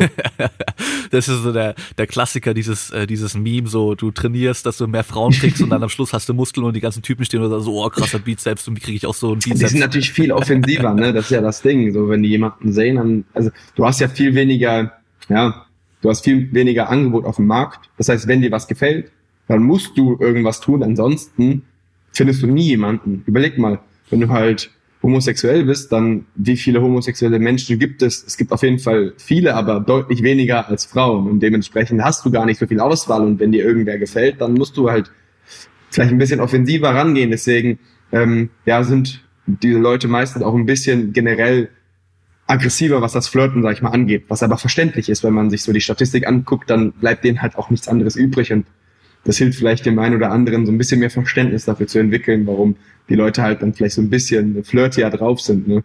Ja. Hm. Und dann diese, ich glaube, diese ähm, Videos auf Anfrage, wo man dann halt macht, was die dann von einem wollen und dann getragene Socken verkaufen und Unterwäsche verkaufen und so ein Zeug.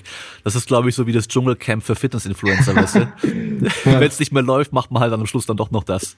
Ja, es ist, natürlich, ist natürlich, also je nachdem, ich habe ich will niemanden verurteilen, der das, der das macht, aber keine Ahnung, ob ich da mir noch in den Spiegel mich anschauen könnte, ich weiß es nicht. Ne? Ist schon awkward. Ne? Aber wie gesagt, ich will jetzt niemanden verurteilen. Ist ja auch ein Win-Win. Man, der hat so seinen Fetisch erfüllt, der kriegt die Kohle, who cares, Alter. Aber ähm, ich persönlich, ich würde das nicht machen. Also wer meine getragene Unterwäsche und Socken kaufen möchte, äh, einfach melden. Aber das macht auch, das Ding Aber ist, extra Videos der Preis macht's. Alter, wenn dir jemand eine Million Euro dafür geben würde, sorry, wer jetzt sagt, nö, das würde ich nicht machen, der ist, glaube ich, äh, eine kleine falsche Schlange, weil jeder hat einen Wert, so, ne, also, dann denkst du dir, Alter, ich sehe den Typen ja nicht mal, dann trägt er halt meine Socken oder isst sie oder was auch immer der mit denen macht, ne, der, der spendet meinetwegen die halbe Million und, und äh, macht die Welt zu einem besseren Ort. Und die andere halbe Million kannst du einfach dich selber für dein Gewissen irgendwie, äh, äh, keine Ahnung, anlegen oder sparen oder ausgeben oder was auch immer. Ja. ja. Die Frage ist halt, für 100 Euro so, ne, verkauft man sich so unter Wert, so, ich weiß nicht. Ich würde, wie gesagt, ich, ich habe viele Anfragen bekommen, aber ähm, zum Glück läuft es ja bei mir. Also ziemlich, ziemlich okay und dementsprechend, ähm, ja, habe ich noch nie Gibt's von so einem ja. Angebot äh, äh, keine Ahnung, annehmen müssen oder so. Also Leute, kauft weiterhin. da gibt's ja noch ein passendes Meme. Ähm, ich bin zwar nicht schwul, aber 20 Euro sind 20 Euro. Gibt's auch als T-Shirt, glaube ich. Ja, ja. Naja. Äh, wie hat es denn, vielleicht soll man erstmal generell über dich als Athleten äh, sprechen.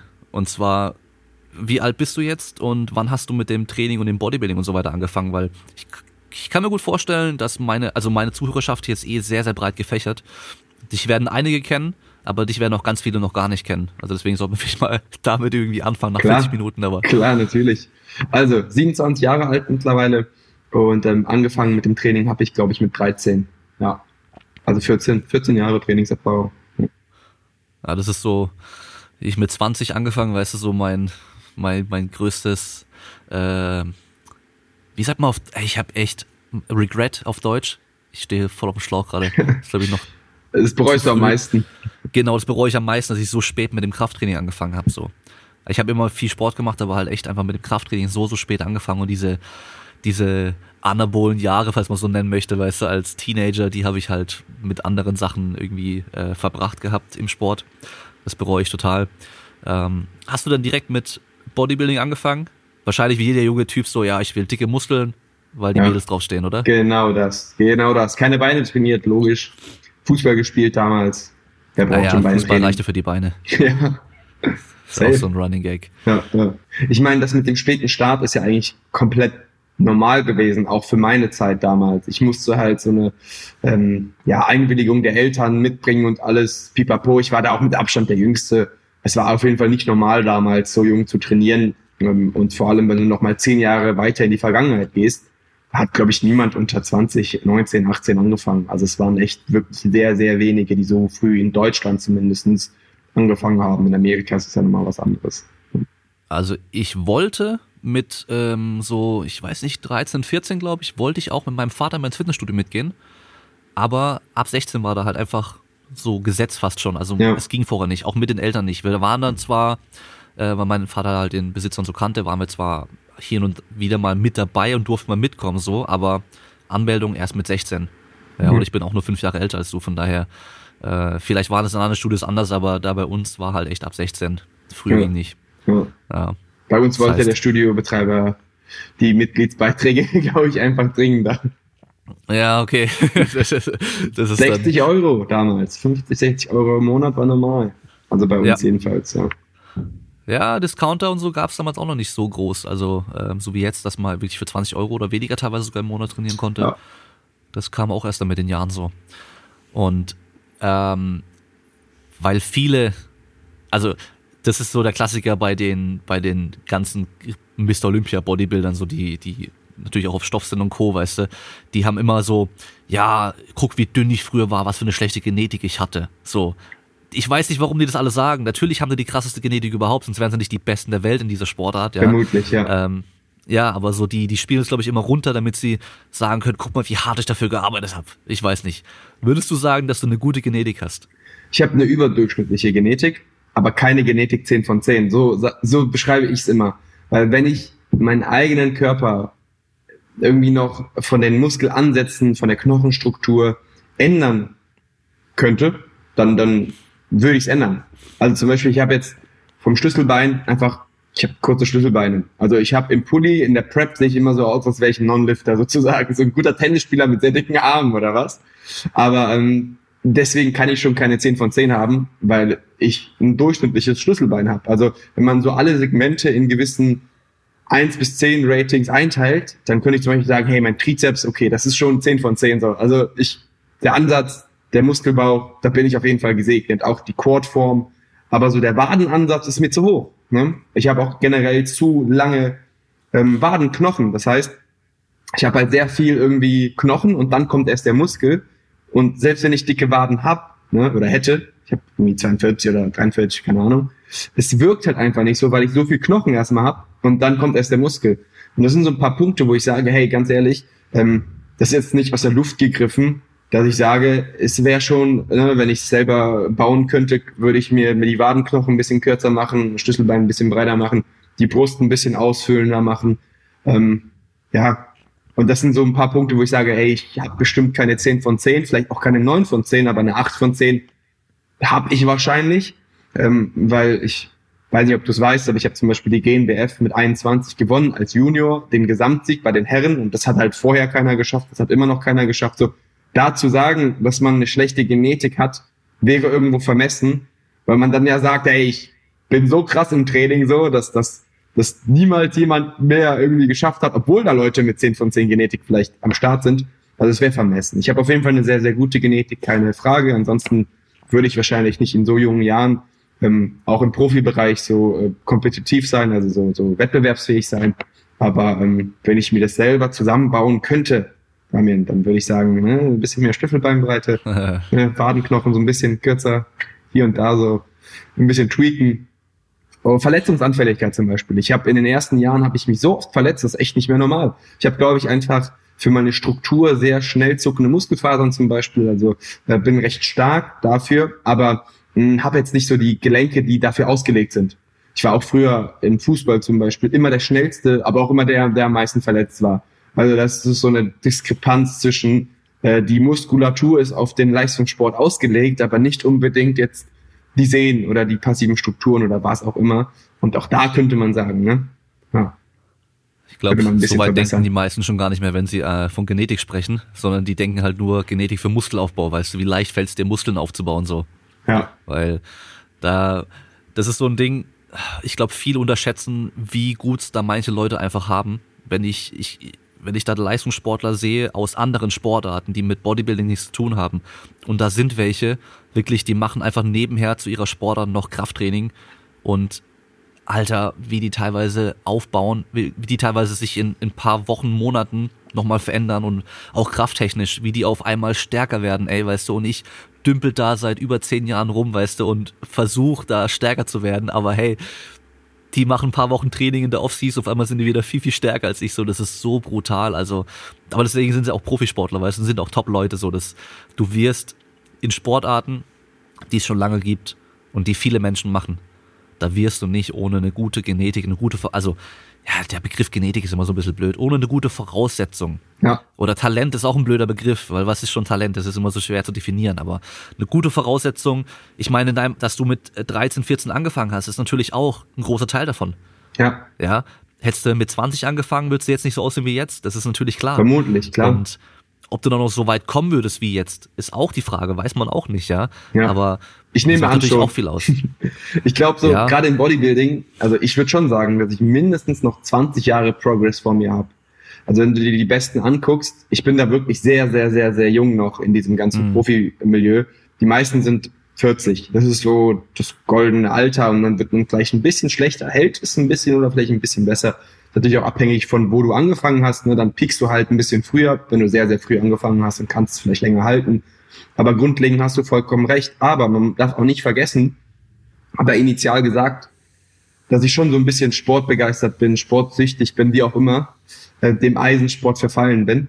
Ich habe in den letzten, Alter, sieben, acht Jahren, habe ich nie mehr als drei Pausentage gehabt. Ne? Also am Stück, egal wo ich war. Also wir sind die halbe Welt bereist. Ich habe immer meine Bandagen dabei, immer meine Squatschuhe dabei, immer mein Gürtel dabei, immer mein Programming im Kopf und das kontinuierlich seit sieben bis acht Jahren. Und auch davor habe ich halt immer maximal leistungsorientiert trainiert.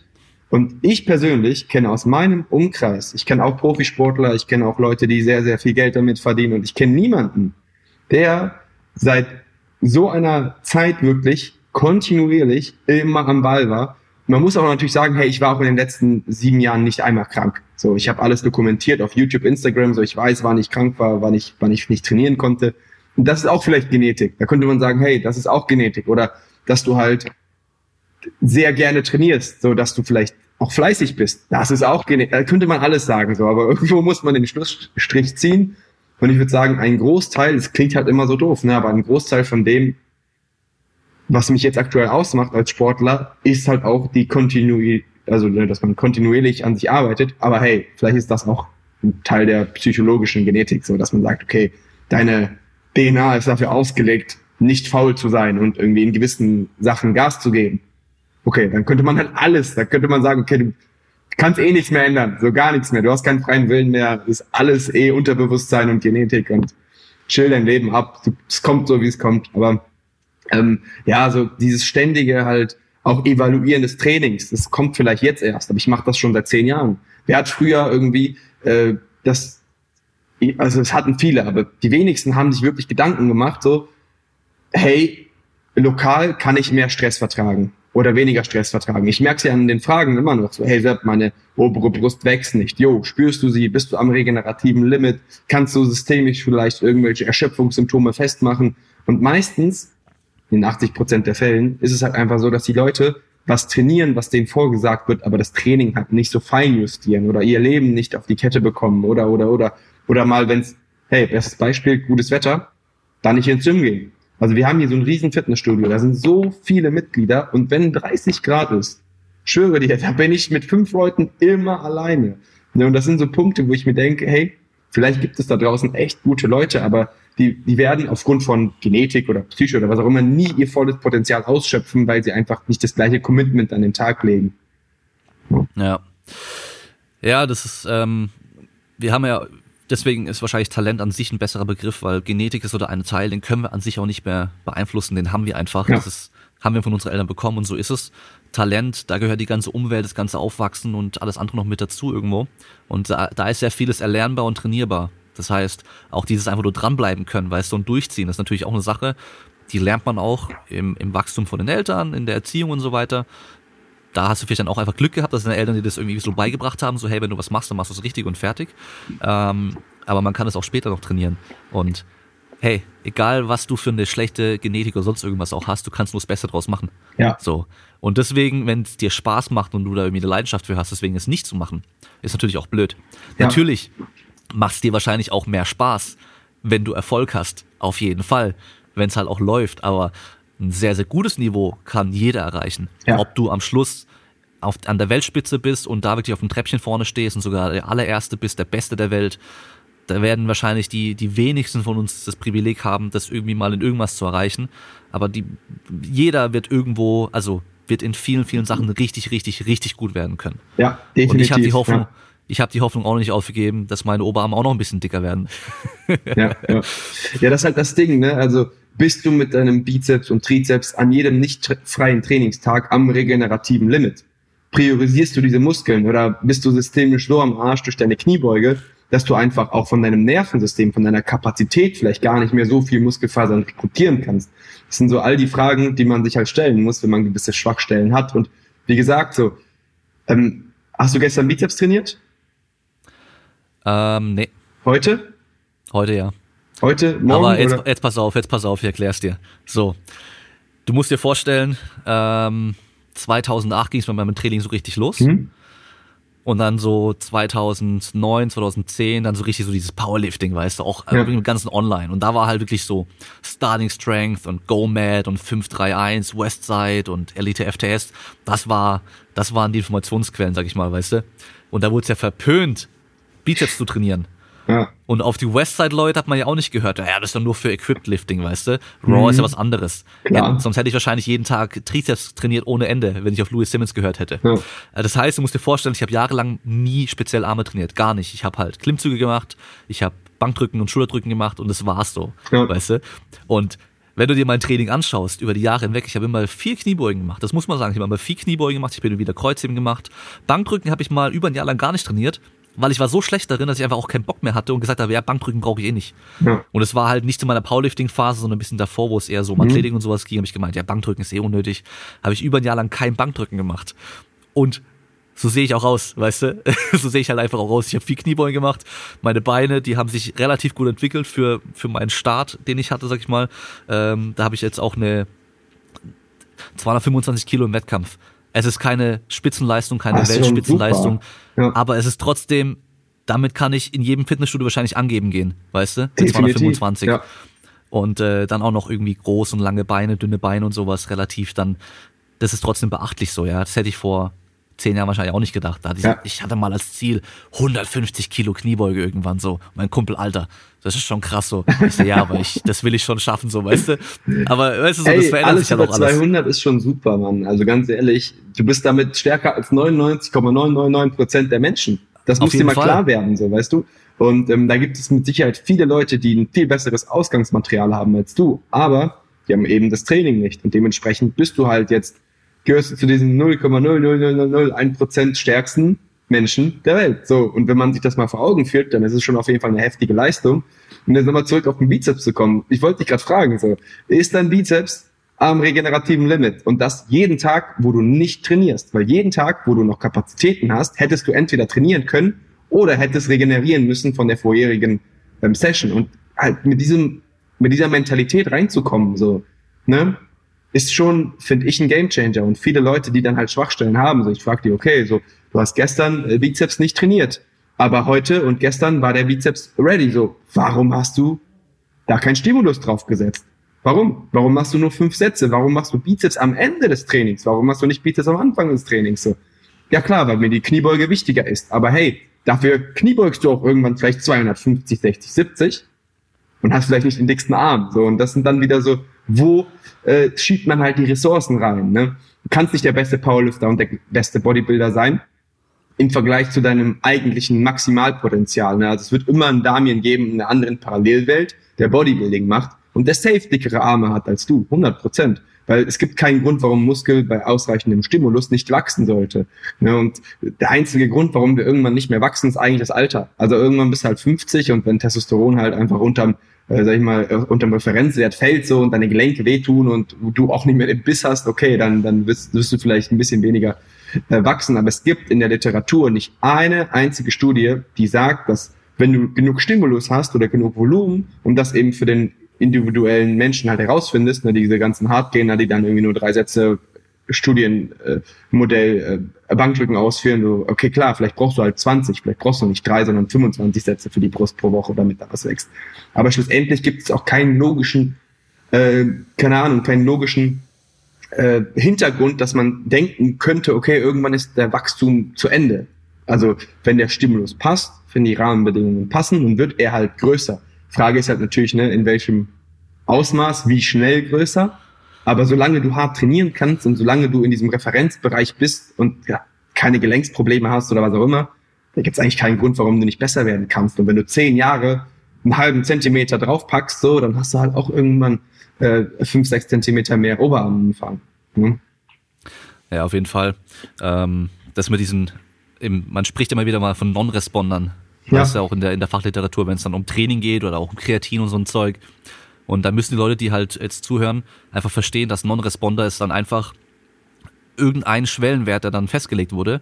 Und jeder, der weniger Zuwachs hat als dieser Schwellenwert, der wird als Non-Responder eingestuft. Ja. Und es hat aber nicht zu bedeuten, dass die nicht auch besser wurden, ja. Es gibt natürlich auch Untersuchungen hin und wieder mal, dass dann, da wurden manche Leute sogar schlechter als davor, weißt du, aber das war dann wahrscheinlich sogar einfach ein Detraining. Also vom Prinzip ja. her, schon richtig, was du gesagt hast, es kann jeder auf jeden Fall aufbauen. Die Frage ist eben das Ausmaß. Und selbst selbst mit 70 ist man noch trainierbar.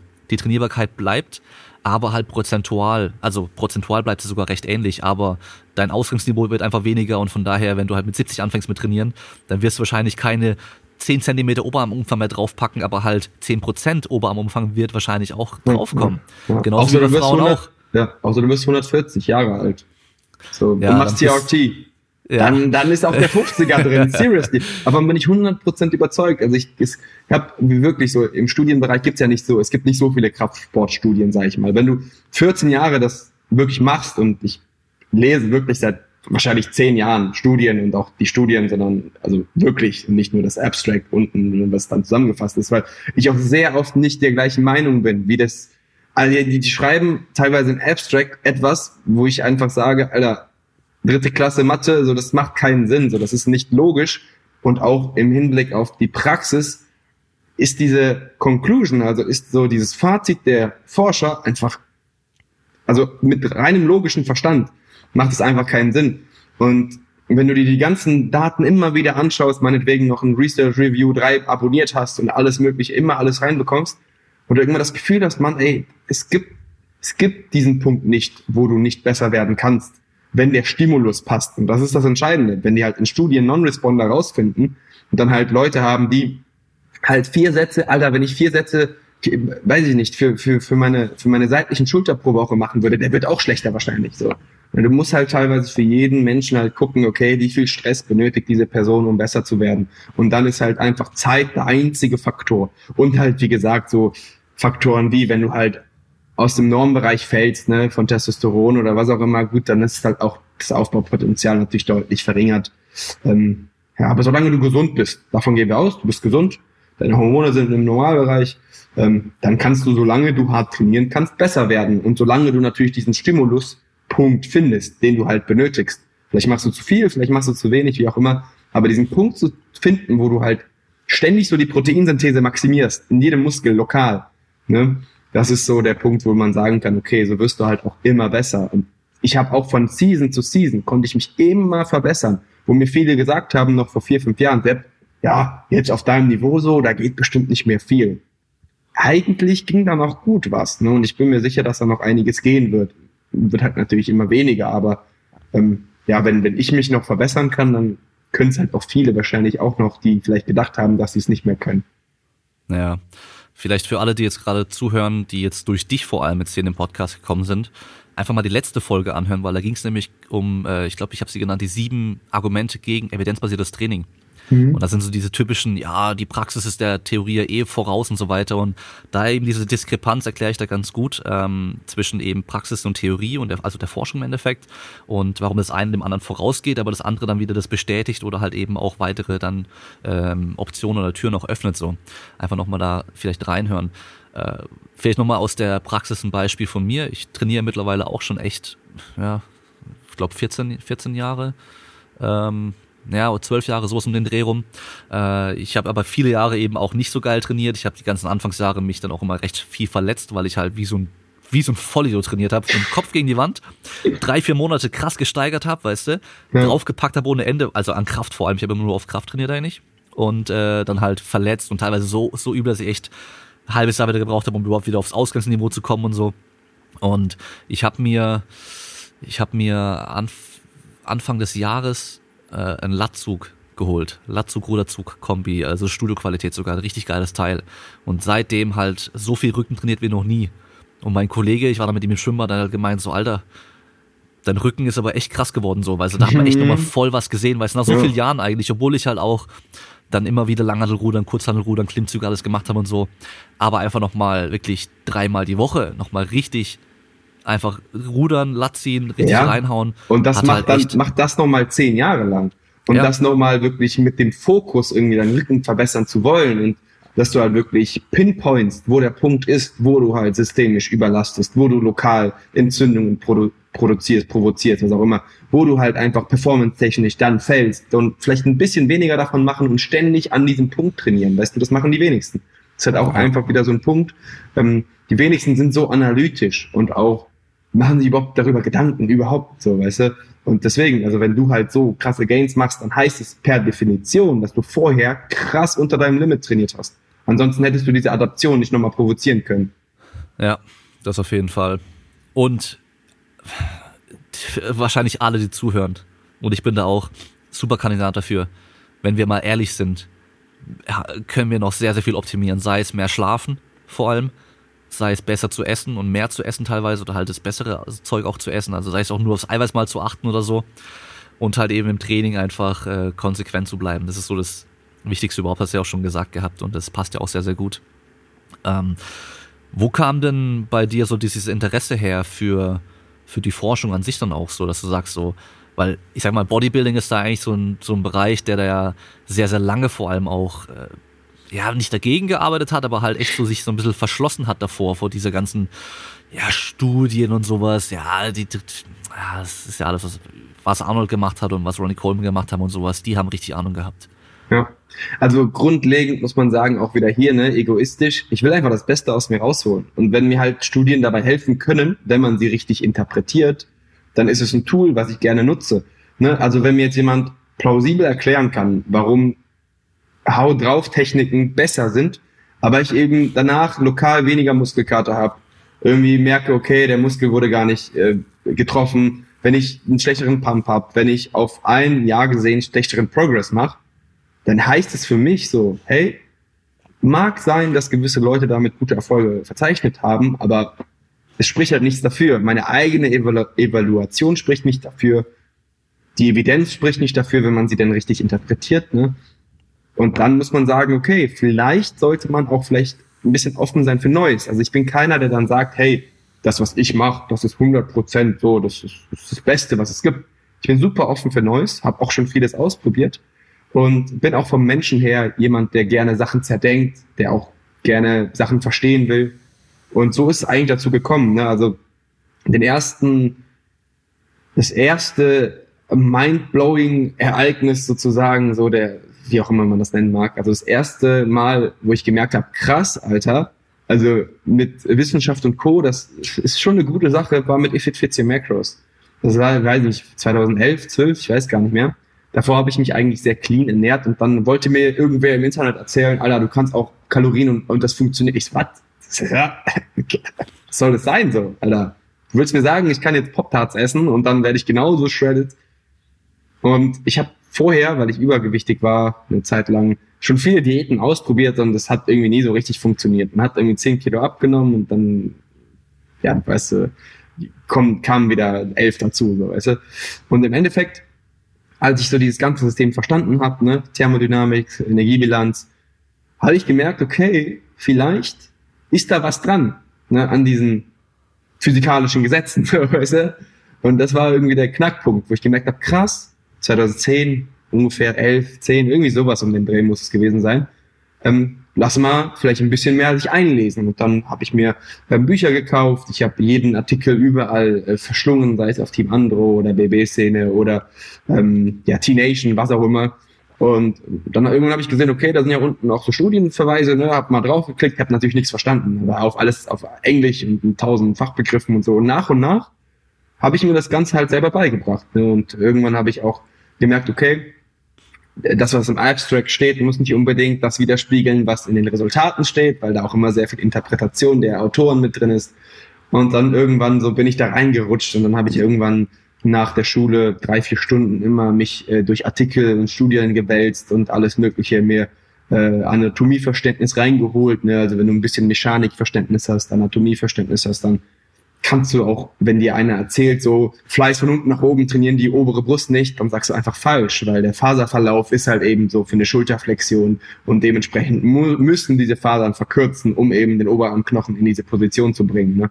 Und ja, so ist das Ganze, sage ich mal, entstanden. Und ich habe natürlich auch vieles ausprobiert und ich habe auch gemerkt, dass das Training einfach produktiver wurde, dass ich bessere Ergebnisse erzielt habe. Aber ich war nie jemand, der dann irgendwie gesagt hat, hey, in der Studie steht aber ähm, zehn Wiederholungen oder zehn Sätze, das ist das Optimum, also mache ich nur zehn. Sondern ich habe das immer so, wie es halt sein muss, als Startwert genommen und von dort aus eben geschaut, so wie reagiere ich auf acht, wie reagiere ich auf zwölf. Und das war, glaube ich, für die damalige Zeit schon etwas, was die wenigsten gemacht haben. Und ja, dadurch hatte ich wahrscheinlich auch in jungen Jahren schon sehr gute Erfolge für damalige Verhältnisse. Mittlerweile muss man sagen, das Niveau der jungen Leute durch diese bessere Informationsqualität ist ja auch schon krass gestiegen. Ne? Also mittlerweile gibt es 16, 17, 18-Jährige, die schon richtig gut am Start sind und das war damals auf jeden Fall auch nicht der Fall. Ja, da spielt ja auch noch dieser ganze Hype und Trend einfach auch mit rein. Ja. Das ist ja auch so krass. Also mittlerweile ist ja echt jeder im Fitnessstudio einfach so. Also alle jungen Menschen sind irgendwie im Fitnessstudio angemeldet. Also der Großteil auf jeden Fall. Und äh, ich, ich habe auch das Gefühl, so dieses ganze dieses ganze Bodybuilding hat auch wieder so einen neuen, neuen Aufschwung bekommen. Charmanter so ein bisschen. geworden, ne? Ja. Oder? Also ich, ich, ja. ich, ich sehe das irgendwie, dass echt viele ähm, einfach wieder anfangen, so dieses wirklich einfach Bodybuilding cool zu finden und es auch mehr zu machen so und da auch wirklich so ein kleiner Hype mit dabei ist und äh, die Leute auch wieder ein bisschen stolz drauf sind, auch nur fürs Aussehen zu trainieren. Weil das war ja, ich weiß nicht, ob das nur in dieser Szene lag, wo ich dann unterwegs war, so, aber das war echt auch so ein bisschen verpönt so manchmal so, weißt du, so, ja. Und dann, dann weiß ich noch, dann kam so die, ich weiß gar nicht mehr, wie der hieß, der, äh, ein Powerlifter, der auch richtig krass war, der dann eine Diät gemacht hat. Und der war halt vorher, weißt du, war so richtig so ein richtiger Bauch und alles gehabt. Äh, massiver Typ, so ein richtiger Bär halt und der dann abgenommen. Ähm, und der sah dann richtig brutal aus. Ja. Und das war dann so das erste Mal, so wo ich dachte, so, ah, eigentlich, also gut aussehen willst du ja schon auch. Ja, Will ja, jeder. Und es, Hat ja, was voll, dagegen, weißt voll. du? Und ich finde das eh, diese Trennung, ist eh ein bisschen schwachsinnig, weil nur weil ein Bodybuilder jetzt nicht gut deadliften kann, wird er dich wahrscheinlich immer noch in der Beinstrecke outliften oder im Curl. Also ist einfach nur die Verteilung der Kraft ist anders oder die Kraft in verschiedenen wiederholungsspezifischen Bereichen ist anders. Ne? Also ich kenne wenige, die so viel curlen können wie ich, seriously. Also ich habe echt wahrscheinlich wegen den Hebeln sehr gute Curl-Verhältnisse und auch dicke Arme so. Ich würde einfach mal behaupten, es gibt echt wenige Leute, die auch 140 Kilo wiegen, die mehr curlen können, strikt als ich.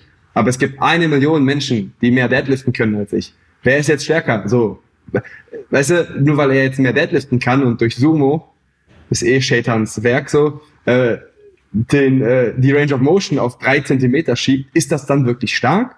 Also ist jemand stark, der in drei Zentimetern irgendwie viel bewegen kann, in einer Position, die eigentlich im Alltag, Alter, wer, wer ist, also ich hebe auch mittlerweile wieder ein bisschen Sumo, aber wer macht das schon so im Alltag? Also im Prinzip ist es einfach nur eine andere Verteilung der Stärke.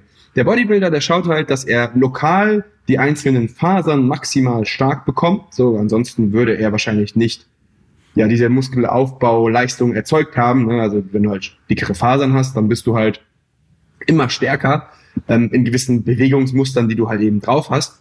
Und ja, wenn du dann halt äh, nicht so viel Deadliften kannst oder Kniebeugen kannst, dafür aber 30 Kilo Seitheben kannst, das können die wenigsten Powerlifter so in der gleichen Technik. Und deswegen würde ich nicht sagen, dass Bodybuilding und Powerlifting so unterschiedlich ist. Eigentlich vor allem jetzt mit dem Hinblick, ne, Volumen auch im Powerlifting ein sehr, sehr wichtiger Treiber für Kraftpotenzial. Ähm, ist es einfach nur die Verteilung der Kraft ist anders. Als Bodybuilder schaust du halt irgendwie, dass deine Abs, äh, keine Ahnung, deine Waden stark sind. Und als Powerlifter interessiert dich halt nur die Stärke in einer gewissen Bewegungs, in einem gewissen Bewegungsradius deiner Oberschenkelmuskel, äh. Und dementsprechend sind die zwei gar nicht so unterschiedlich, vor allem wenn du das Doping frei betreibst, ne? Also Powerlifting oder, oder Bodybuilding. Ja, wenn du stärker wirst, so dann, also wenn du stärker wirst, hast du erst die Bestätigung von Muskelaufbau. Vorher weißt du es nicht. Okay, du kannst messen, aber wenn du nicht stärker geworden bist oder mehr Kapazität hast oder mehr Wiederholungen schaffst oder was auch immer, dann hast du wahrscheinlich keinen Muskelaufbau induziert, so als Bestätigung der Progression. Also als Bestätigung des Muskelaufbaus dient ja Progression irgendwo. Ja, und deswegen ist einfach nur ähm, ja der Körperfettanteil meistens ein bisschen unterschiedlich. Äh, Powerlifter essen und, und haben vielleicht einen Körperfettanteil, der so ein bisschen performanceorientierter ist und Bodybuilder äh, sind vielleicht ein bisschen leaner, wobei das auch in der Offseason gar nicht so sein muss. Und ansonsten ist so die Allokation der Leistung eher unterschiedlich. Ne, also als Bodybuilder schaust du eher, dass du ja, so einen sehr starken oberen Brustanteil hast, weil du der Meister bist in Fliegende von oben nach unten oder was auch immer. Und als Powerlifter, Alter, who cares? Hauptsache, du kannst viel auf der Bank schieben. Ja. Ich würde sogar so weit gehen, sagen, dass in der Offseason muss es sich sogar gar nicht unterscheiden, das Training. Ja.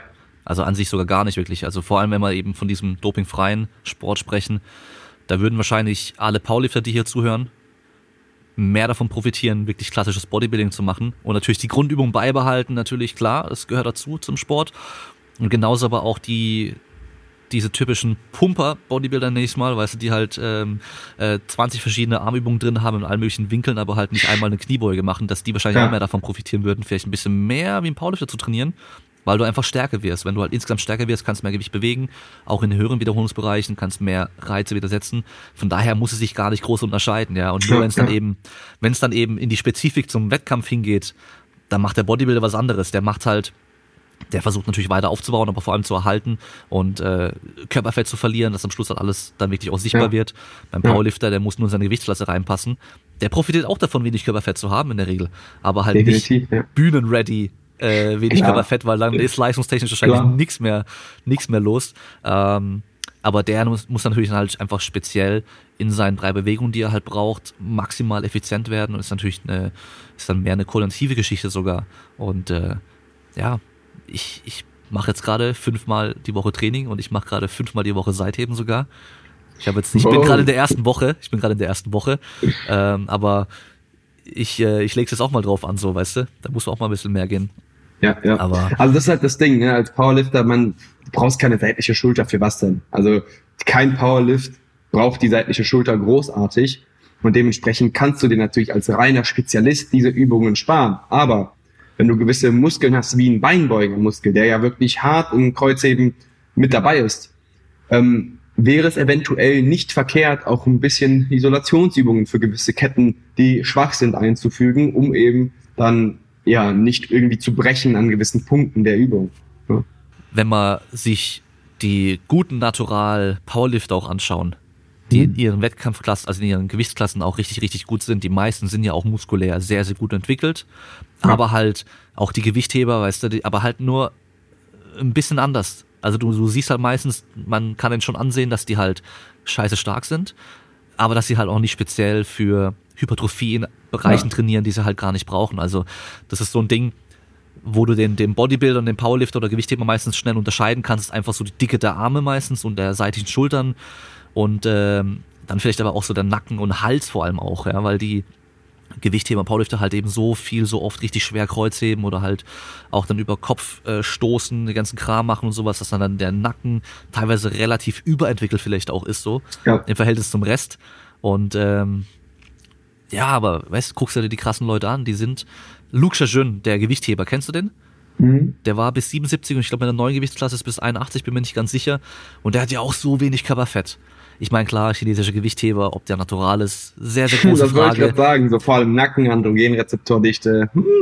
Aber wenn du dir den halt anschaust, so, ähm, die muskuläre Entwicklung von dem, die ist halt einfach nur brutal. Und ja. vor allem, wenn du dir den Rücken anguckst, also viel, also ich, ich bin ja kein Bodybuilder, weißt du, ob dann der, der seitliche Schwung vom Latissimus und keine Ahnung was fehlt, aber schau dir die Rückenstrecke an und diese, die Bodybuilder reden immer von Dichte. Also ich glaube, da musst du mal gucken, ob du Bodybuilder findest, die da ähm, überhaupt auf dieses Niveau kommen, weil das ist ja so brutal bei dem. Ja, ich sage immer, Muskulatur ist halt Kraftpotenzial, ne? Also du bist wie so ein fetter Motor von einem US-Wagen, der so dann 780 PS hat und die Traktion fehlt meistens den Bodybuildern. Die haben halt einfach mega viel Leistungspotenzial, aber die haben halt koordinativ nicht die Skills, um alle Fasern, sage ich mal, zu rekrutieren, um eine gewisse Bewegung durchzuführen. Oder sie haben sie vielleicht, aber dann halt bei Scott Curls an der Maschine, so weißt du, bei so nicht olympischen Bewegungen, sage ich mal. Und diese PS dann auf die Straße zu bringen, in einem Peking-Block oder meinetwegen in einem Peking-Jahr oder zwei Jahre, drei Jahre, zehn Jahre, wie auch immer, das wird die einzelne Person meiner Meinung nach am stärksten machen, weil du dann die, das größte Potenzial hast natürlich, die Kraft zu entfalten und dann das, diesen Skill auch noch lernst. Bei, beim Gewichtheben wird es ein bisschen schwierig, dann musst du wahrscheinlich mit 10 anfangen, sonst lernst du diesen Skill nie. Aber ähm, im Powerlifting dauert dieser Prozess, diesen Skill zu perfektionieren, ja, lass es zehn Jahre sein, so, ne? Aber wenn du trotzdem mit so einem krassen Ausgangsmaterial dann in diese, dann in einen krassen Peaking-Block reingehst, dann wirst du wahrscheinlich auch so das Beste aus dir rausholen, meiner Meinung nach. Ne? Naja. Wir haben ja auch äh, sogar ganz gute Beispiele. Stan Efferding, der ja IFBB mhm. Pro war, Bodybuilder. Der war zwar als Bodybuilder jetzt nicht der krasseste überhaupt, aber er hat Kniebeugen-Weltrekord All-Time gemacht gehabt, sogar eine Zeit lang mal. Und ähm, Johnny Jackson war auch mal so ein Beispiel, der als Powerlifter ziemlich gut war und dann aber auch als Bodybuilder. Der war schon richtig gut, muss man sagen. Der war ja, glaube ich, immer auch manchmal so Top Ten ja. bei Olympia und sowas mit dabei. Ähm, und wenn man bei dir schaut, dein rumänisches Kreuzheben machst du, glaube ich, auch mit 180 Kilo. Oder? Ja, es sind eher so die leichten Einheiten. Also 210 ist äh, so das Peakgewicht, 210 für 6, 7. Ja. Das äh, muss mal ein Powerlifter erstmal machen. Also ohne Scheiß. also das ist äh, richtig stark. Hast du mal ein normales Kreuzheben auch probiert, wie viel da so geht, ganz grob? Ich habe mal mit 18 habe ich mal 216, äh, 260 gezogen, aber das ist so lange her. Keine Ahnung. Es war aber auch wirklich so zum Thema, ich habe früher wie ein Wahnsinniger trainiert, da war der Rücken definitiv nicht gerade. Ja, ja, gut, aber ja. im Wettkampf ist es ja egal, weißt du? Ja, und jetzt, jetzt wollen wahrscheinlich auch alle und ich nämlich auch noch hören, deine Curls. Du hast gemeint, wie viel, wie viel curls du da? Wie stark bist ja, du da? Ja, das Ding ist, ich curl halt sehr sauber. Also ich kann 60 Kilo ja. Langhantel-Curls sehr, sehr sauber für 8, 9 curlen. Also ich weiß nicht, der strikt deutsche Rekord, äh, Rekord, Rekord, ich weiß nicht, wo der liegt, aber so für mein Körpergewicht ist das schon sehr, sehr gut, weil ich glaube, der liegt unter 100, meine ich jedenfalls. Also wenn ich darauf trainieren würde, wäre das gar nicht mal so abwegig, dass ich da irgendwie in diese Region von 90 Kilo Strict Curl reinkommen könnte. Also wenn das jetzt wirklich der Rekord ist. Ich habe das so im Kopf gehabt, ne? Also wirklich ohne Schwung, nur aus dem ja. Arm und so, ne? Ich kann auch 40 Kilo curlen. Also das kann ich auch curlen, aber es ist halt nicht so sauber. Also ohne, dass ich mega viel Schwung nehme. Ne? Also Hammer Curls mit 40 oder so sind jetzt auch, habe ich auch schon oft gemacht. ist jetzt nichts was ich zum Trainieren benutze. Ja. Aber wenn man mal so ein lustiges Video machen möchte oder so, das ist schon drin. Und ich schräg Bankcurle auch 27 Kilo, 25 Kilo. Okay, das, das ist halt heftig. auch schon recht viel, ja. Das ist heftig. Und äh, Kniebeugen? Mach ich ja gar nicht mehr. Also ich in der letzten Kniebeugen machst du da, oder? Genau, genau, ja. Und da hast du, machst du aber pausiert, glaube ich, gerade, habe ich gesehen. Genau, immer, also in letzter Zeit nur noch pausiert. Ähm, das ist so für mich die beste Alternative zu normalen Kniebeugen, beziehungsweise eigentlich fürs Bodybuilding fast schon überlegen, würde ich fast schon sagen. Ich, ich bin ein Fan von der Safety Bar. Ja, ja ich auf jeden Fall auch, ja. Ich, hab, ich mache nur Safety Squat bei Kniebeugen, weil ja. bei mir lassen es die Schultern nicht zu, dass ich da halt so viel mit der geraden Stange trainiere, weil ich mal Probleme auf Dauer bekomme. Ja. Und ähm, gerade wenn du auch die ungünstigen Hebel fürs Kniebeugen hast, mit den langen Oberschenkeln und sowas, dann schiebst du meistens eh noch eher dann den Po hinten hoch und sowas mhm. und die Safety Squat Bar zwingt dich aufrecht zu bleiben. Ja. Und du musst, das war auch so ein, so ein Game Changer für mich mit der, die hat mich gezwungen aufrecht zu bleiben und über meine Knieextension aufzustehen und eben nicht ja. über die Hüfte. Und ja. damit habe ich auch nochmal Oberschenkel einfach aufgebaut und Stärke aufgebaut, was ich äh, wahrscheinlich sonst nicht gemacht hätte, weil ich halt immer ausgewichen wäre so. Ja, ich push sogar die Hände immer hoch, extra. Genau. Das, weil viele machen dann, ne, die sind dann, sieht da fast aus wie eine Laubar-Kniebeuge, wenn die Safety Bar machen. Aber Ja. ich versuche wirklich so viel lokal Stimulus zu erzeugen in den Oberschenkelmuskeln und so wenig Erschöpfung systemisch wie nur möglich. Und das funktioniert halt einfach über weniger Axiallast. So, und wenn du weniger Axiallast hast, also von oben belastet wirst, weniger Gewicht nehmen kannst, ähm, die Quads trotzdem genauso gut trainierst, die Quads, die Adduktoren und äh, dann nimmst du es natürlich gerne mit, ja. Und Als jetzt die Bodybuilder. allerwichtigste Frage. Was drückst du auf der Bank? Ja, das mache ich ja auch sehr, also nicht mehr so häufig. Also in der, ich kann dir ja die Prep-Werte nennen. Ja. Also, also Wettkampf-Diät-Werte. Also ich habe in, den- in der letzten Woche, bevor ich die Wettkampfdiät abgebrochen habe, waren es ja 120 pausiert für sechs, sieben, für ein paar Sätze, genau. Ähm, auf Instagram habe ich, glaube ich, noch ein Video, da habe ich 140, fünf, sechs Mal gedrückt. Ja, aber das sind natürlich auch bei mir schwankt's natürlich immer stark, ne? Wenn ich kurz vorm Wettkampf bin und mit sechs, sieben, fünf, vier Prozent da rumgurke, das killt natürlich die Performance. Klar, ich bin dann auch leichter als in der Offseason. Ja. Wie schwer bist du da so aktuell? Ähm, ich habe ja meine Prep abgebrochen seit drei Wochen und ich Ja. bin heute Morgen war ich äh, komplett nüchtern 92,5. Ja. Okay. Und wie 92, ich habe 1,83. Okay. Weil das ist ja auch mal so ein Ding, weißt du. Äh, ich habe ein paar, paar so, äh, nennen wir es mal Instagrammer, die in der Fitnessszene unterwegs waren, aber mittlerweile nicht mehr sind. Die habe ich dann auch schon live gesehen und dann war ich immer erschreckt, dass die halt irgendwie im Kopf kleiner waren als gedacht. Ja, Und mit 1,83 bist du schon auf jeden Fall einer der Großen in der, in der Szene. ja. Gerade in, im Naturalbereich wahrscheinlich, weil da sind die meistens. Also, das ist ja, wenn du kleiner bist, wird es leichter, breiter auszusehen. So ist es halt einfach. Es ist, es ist eigentlich, kommt es nur auf die Proportionen an. Und Ja. Leute, die sehr lang sind, die haben meistens, das wächst nicht proportional mit. Die sind viel länger als breit. Die haben meistens auch von den Muskelansätzen nicht so tiefe Ansätze, nicht so schöne Muskelbäuche, aber theoretisch ist die Größe egal. Du kannst 3,80 Meter sein. Die Menschen waren früher ja auch alle kleiner. Ne, Es kommt eigentlich nur auf die Proportionen an. Und ähm, dementsprechend, wenn du groß bist und einen tiefen Lattansatz hast, aber die Kombination ist halt selten, dann hast du keinen Nachteil im, im Rückentraining oder, oder äh, im Bodybuilding. Ähm, ja, problematisch ist, wenn du halt sehr lang bist für alles andere. Ne, du Ja, hast ja. zum Beispiel sehr lang bist, aber keine Ahnung, dein Oberschenkel setzt aber nicht unten an, sondern irgendwie trotzdem weiter oben. Und dann hast du halt immer diese Lücken und du hast halt auch kürzere Muskeln, dadurch nicht das Potenzial, ähm, mehr Masse draufzupacken, weil initial ein großer Muskel hat natürlich mehr äh, Potenzial, größer zu werden als ein kleiner Muskel. Deswegen wird die seitliche Schulter auch nie so groß sein wie dein Blut, egal was du machst, egal wie viel Stoff du nehmen würdest. Das seitliche Schulter wird immer kleiner als dein Blut. Und dementsprechend, ja, ist es halt oft so, dass aktuell, ne, Stand heute 2020 mit so einer Durchschnittsgröße von 1,87 da auch meistens die Proportionen am besten sind. Aber ich glaube, in 100.000 Jahren, wenn der Mensch halt größer wird, es gibt ja so eine Tendenz, dass die Menschen halt immer größer werden, dass auch Bodybuilder mit 2,5 Meter fünf oder 6 oder 7 die passenden Proportionen haben. Ähm, wenn das dann wieder die Standardgröße ist sozusagen. Ich glaube dann nicht, dass immer noch diese 1,60, 70 Leute so äh, die besten Athleten sind, sondern ähm, dass das halt einfach mit den Proportionen, sag ich mal, zusammenhängt und äh, wenn die Menschen halt im Schnitt größer werden, dann ähm, ja, hat man dann wahrscheinlich auch mehr Leute, die passende Proportionen haben bei einer großen Körperlänge sozusagen. Das ist immer das, äh, das ew- ewige Leid der, der großen Leute, dass du halt, wenn, also vor allem wenn du shredded bist, dann siehst du deine Klamotten nach gar nichts mehr aus. Und wenn du halt richtig, richtig, richtig groß bist und richtig massiv aussehen willst, musst du halt so ein Hafter Björnsson sein. Neben dem sieht halt jeder wieder schmal aus. Das ist schon auch wirklich so richtig Ja. brutal. Mit zwei Meter, Ja. sieben, glaube ich, ist er ja. Ja, das ist schon heftig. Ähm, ich habe bei Instagram ja Fragen gesammelt auch.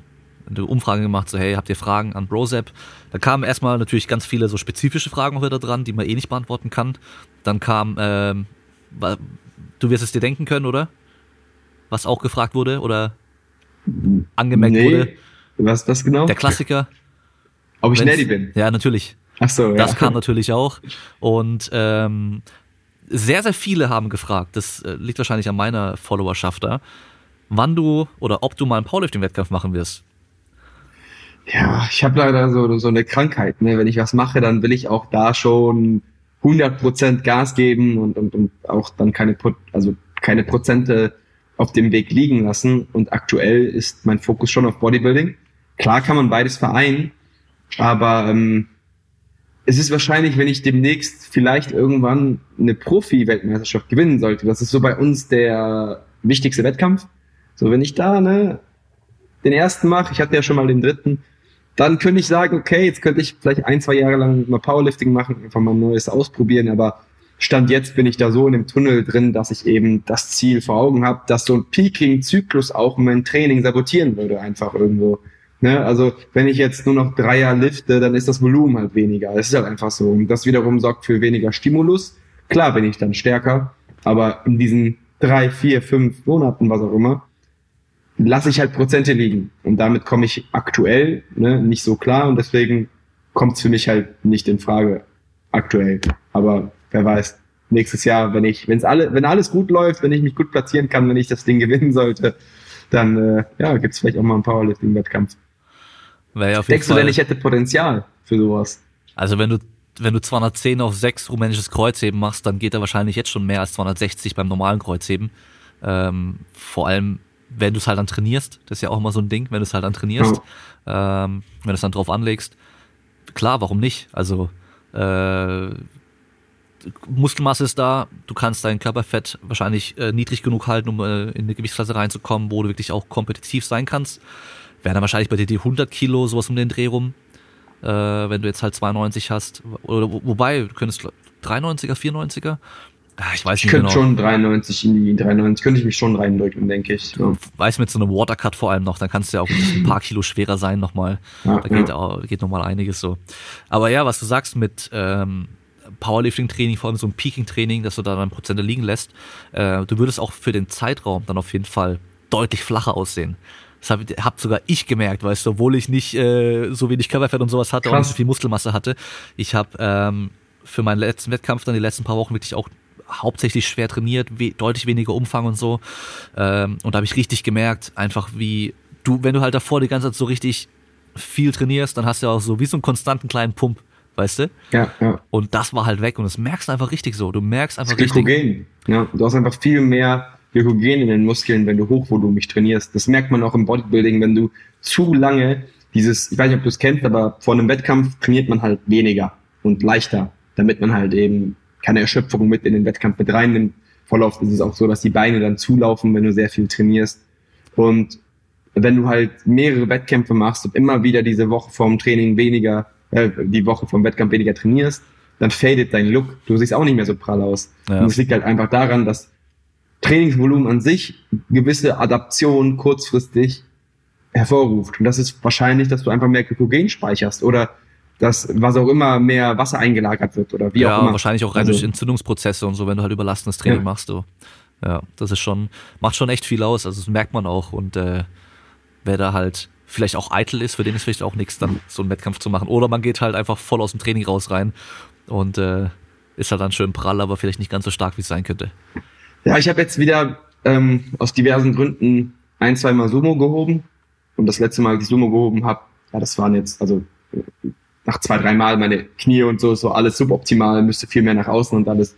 Habe ich 190 für 8 gehoben und das war jetzt, er hätte noch mindestens sieben ziehen können, denke ich. Also es, irgendwann okay. hat die Hüfte halt irgendwie so ein bisschen gesagt, Sepp, was machst du da? Also die Bewegung, die haben wir nicht vorher geübt. und dann habe ich es eingelassen. Aber ähm, keine Ahnung. Ich denke, die 200, wenn es hart auf hart kommt, so, wenn du mir sagst, Sepp, ja, Pistole, ne, könnte ich die 200 Sumo mit Sicherheit zehnmal jetzt schon ziehen, ohne dass ich das trainiert habe. Also ja. das müsste auf jeden Fall, denke ich, drin sein. Ich weiß nicht, was das für ein Maxer gibt. Das ist äh, wieder dann so äh, sehr trainingsabhängig, auch wenn du halt ja, viel ja. in den hohen Bereichen trainierst, dann geht wahrscheinlich auf Max deutlich weniger relativ, als jemand, der halt eher dann eh schwer trainiert und dann halt einen 10er Max nimmt und da, davon hochrechnet.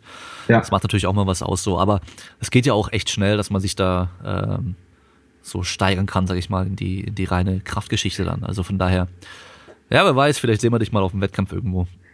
Ja, ich mein, wer weiß, wer weiß, wer weiß. Das Ding ist ja, für die meisten, die dann zum ersten Mal so einen Powerlifting-Wettkampf machen, ist ja dann die Hemmschwelle auch ein bisschen höher, weil man so, so diesen Strampler anzieht, weißt du? Diesen, mhm. diesen Body, diesen Wettkampfanzug.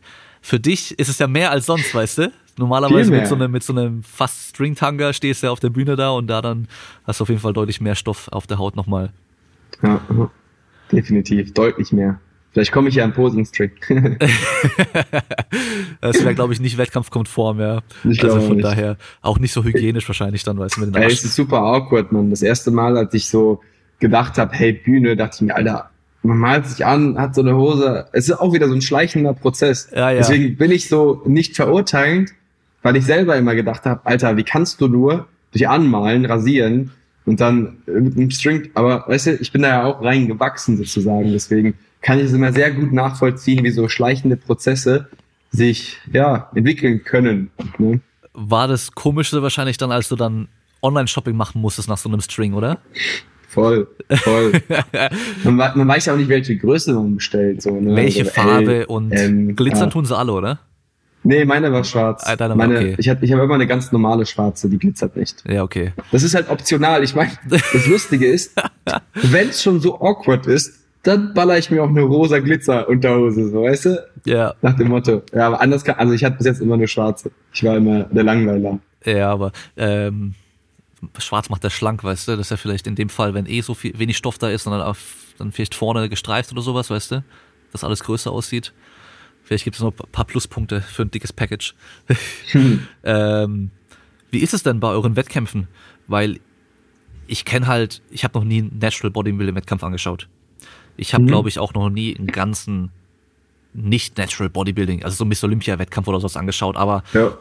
dann hast du ja irgendwie, ich glaube, Sean Roden war das und ähm, oh, wer war denn das noch? Es gab ja so ein paar, die halt echt so, so geile Dance-Routinen auch gemacht haben mit ihrer Posing-Routine mhm. und so, weißt du, Kai Green war ja auch immer ziemlich krass. Ja, ähm, ja. Habt ihr das auch, dass ihr dann sozusagen eine Freestyle, eine eigene Posing-Routine habt ja. zu euren normalen? Ja, also man muss sagen, in Deutschland macht eigentlich keiner eine Dance-Routine. Aber ich war jetzt auch ein paar Mal in den Staaten so, ne, im Zuge einer Weltmeisterschaft und da muss man sagen, Alter, wie die posen können, das, also, ich weiß nicht, wie viele Stunden die da üben, ne. Da kam letztens, also 2016 kann ich mir noch erinnern, kam einer mit einem Hut. Der hat einfach einen fucking Hut auf und hat dann mit dem Hut, also so ein Zauberhut, hat der das halt eingebaut. Das sah halt ultra krass aus und ich dachte mir so, wo lernt man sowas, man? Oh wo lernt man sowas? Vor allem, wie viele Stunden der da reingesteckt haben muss und ich so, bin so voll unkreativ. Ich bin so, ist Posen ist halt einfach Pflicht. Du willst dich halt vergleichen. Ich bin jetzt nicht so der, der da voll drin aufgeht und eben in der Posing-Routine weint, weil das Lied so krass mich trifft und alles. Ne? Aber es gibt halt echt krasse Typen. Ne? Und ja, das, daran könnte ich halt auch arbeiten, dass ich so ein bisschen vielleicht. Aber es ist, alles ist ja eine Show. Ne? Im Prinzip willst du ja die Leute unterhalten. Du willst deine Physik, so dein, dein Kunstwerk, ist ja irgendwo eine Kunstform, willst du präsentieren. Das ist nichts anderes als ein Bildhauer, der dann ähm, das Bild, was er gehauen hat, oder die Statue, die er gehauen hat, dann präsentiert. Und das cool zu präsentieren, ne, ich meine, also ist in meinem Kopf jetzt geblieben. So meine Posing-Routine, daran kann sich keiner mehr erinnern, weil die so voll Standard war. Ja. Gibt es dann im Natural-Bereich auch diese ganze Politik, was man immer aus diesen aus diesem Pro IFBB Bodybuilding da so hört, dass da teilweise der der der Prep Coach von dem einen ist dann irgendwie dann mit Judge und so weiter und ähm, den kann man besser vermarkten, deswegen machen wir den weiter vor. Gibt es da auch oder würdest du sagen, das ist schon eher objektiver? Es kommt drauf an, bei welchem Verband man startet. Ne? Ah, okay. Es gibt, so, es, es gibt so zwei große Verbände, die so sehr angesehen sind, und dann gibt's halt einen, ja, bei dem, ich will jetzt keine Namen nennen, aber bei dem ist es so, der, der auf dem Plakat steht, der gewinnt meistens auch so ein bisschen. Okay. Ja. Ähm, da würde ich halt auch persönlich einfach nicht starten wollen oder zumindest nicht als einzigen Wettkampf, weil du auch besser sein kannst, aber dann trotzdem nicht gewinnst. Ne? Hm. In Deutschland muss man sagen, ist es brutal gut. Also das Judging bei der GNBF ist wirklich on point. Die machen so einen guten Job. Und viele Leute können teilweise Entscheidungen nicht nachvollziehen, weil sie nicht live vor Ort sind. Also du kannst teilweise, wenn du so ultra shredded bist, das kannst du auf Bildern nicht zeigen. So, man denkt sich der eine, hä, der ist ja viel muskulöser als der, aber nee, wenn du die live nebeneinander gesehen hättest, so, das ist nochmal was ganz anderes, dann würdest du auch genauso entscheiden. Weil ich jetzt ganz viele Wettkämpfe gesehen habe und vorher, früher, auch mal so gedacht habe, hä, wie kann das sein? So, der sieht viel besser aus als der. Äh, aber live ist nochmal was ganz anderes. Okay. Deswegen kann ich auch jeden verstehen, der dann sagt, nee, aber der hätte Zweiter werden müssen und war aber Fünfter. Also das Judging bei der GmbF ist richtig gut. In Amerika muss man sagen, ist da schon Politik mit dabei. Also zum Beispiel, ich bin vor zwei Jahren Dritter geworden bei der Profi-WM und eigentlich so im Nachhinein, wenn ich mir das Videomaterial anschaue, wenn ich die Leute vor Ort, so die Stimmung vor Ort, dass Amis meinen Namen gerufen haben, so, äh, war schon, ist natürlich immer doof, wenn man sagt, dass man eigentlich hätte gewinnen sollen oder wenigstens Zweiter geworden wäre, aber so aus rein objektiver Sicht, jetzt auch nochmal mit Abstand zu dem Wettkampf, mit vielen Meinungen verschiedener, auch Amis, die vor Ort waren, mit denen ich, mit denen ich dann geschrieben habe, war das schon so, so eigentlich, Sepp, es war zwar nicht eindeutig, aber eigentlich hättest du vielleicht mindestens Zweiter, eigentlich hättest du gewinnen müssen, so nach dem Motto. Und ich weiß halt, dass bei dem Verband halt auch sehr viel darüber läuft, dass du halt oft da sein musst. Ne? Du musst dir das erstmal verdienen. Mhm. Weißt du, du kommst nicht einfach aus Deutschland und wirst Erster. Ah, ah, ah. No, no, no, no, no. Du musst erstmal dahin, du musst erstmal, ne? Außer du bist mit Abstand der Beste, aber das wird eh nie passieren. Es wird niemand dahin kommen, der dann so krass ist, dass der alle wegblaut. So nicht als Natty, zumindestens. Soweit ich weiß.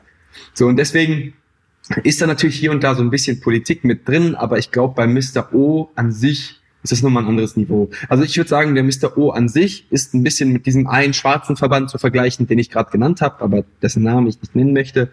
Und ansonsten ist, gerade weil im Natural Bodybuilding halt vielleicht auch nicht so viel Geld drin ist, so gar kein Geld drin ist, ist da auch weniger Politik drin. Und ähm, ja, GNBF, wie gesagt, da kommen Newcomer, weißt du, da kommen Newcomer, da kommen, kommen Leute, die man nicht auf dem Schirm hatte. Ähm, da wird auch nicht irgendwie gesagt, guck mal, der ist irgendwie Ausländer oder der ist weiß, der ist schwarz.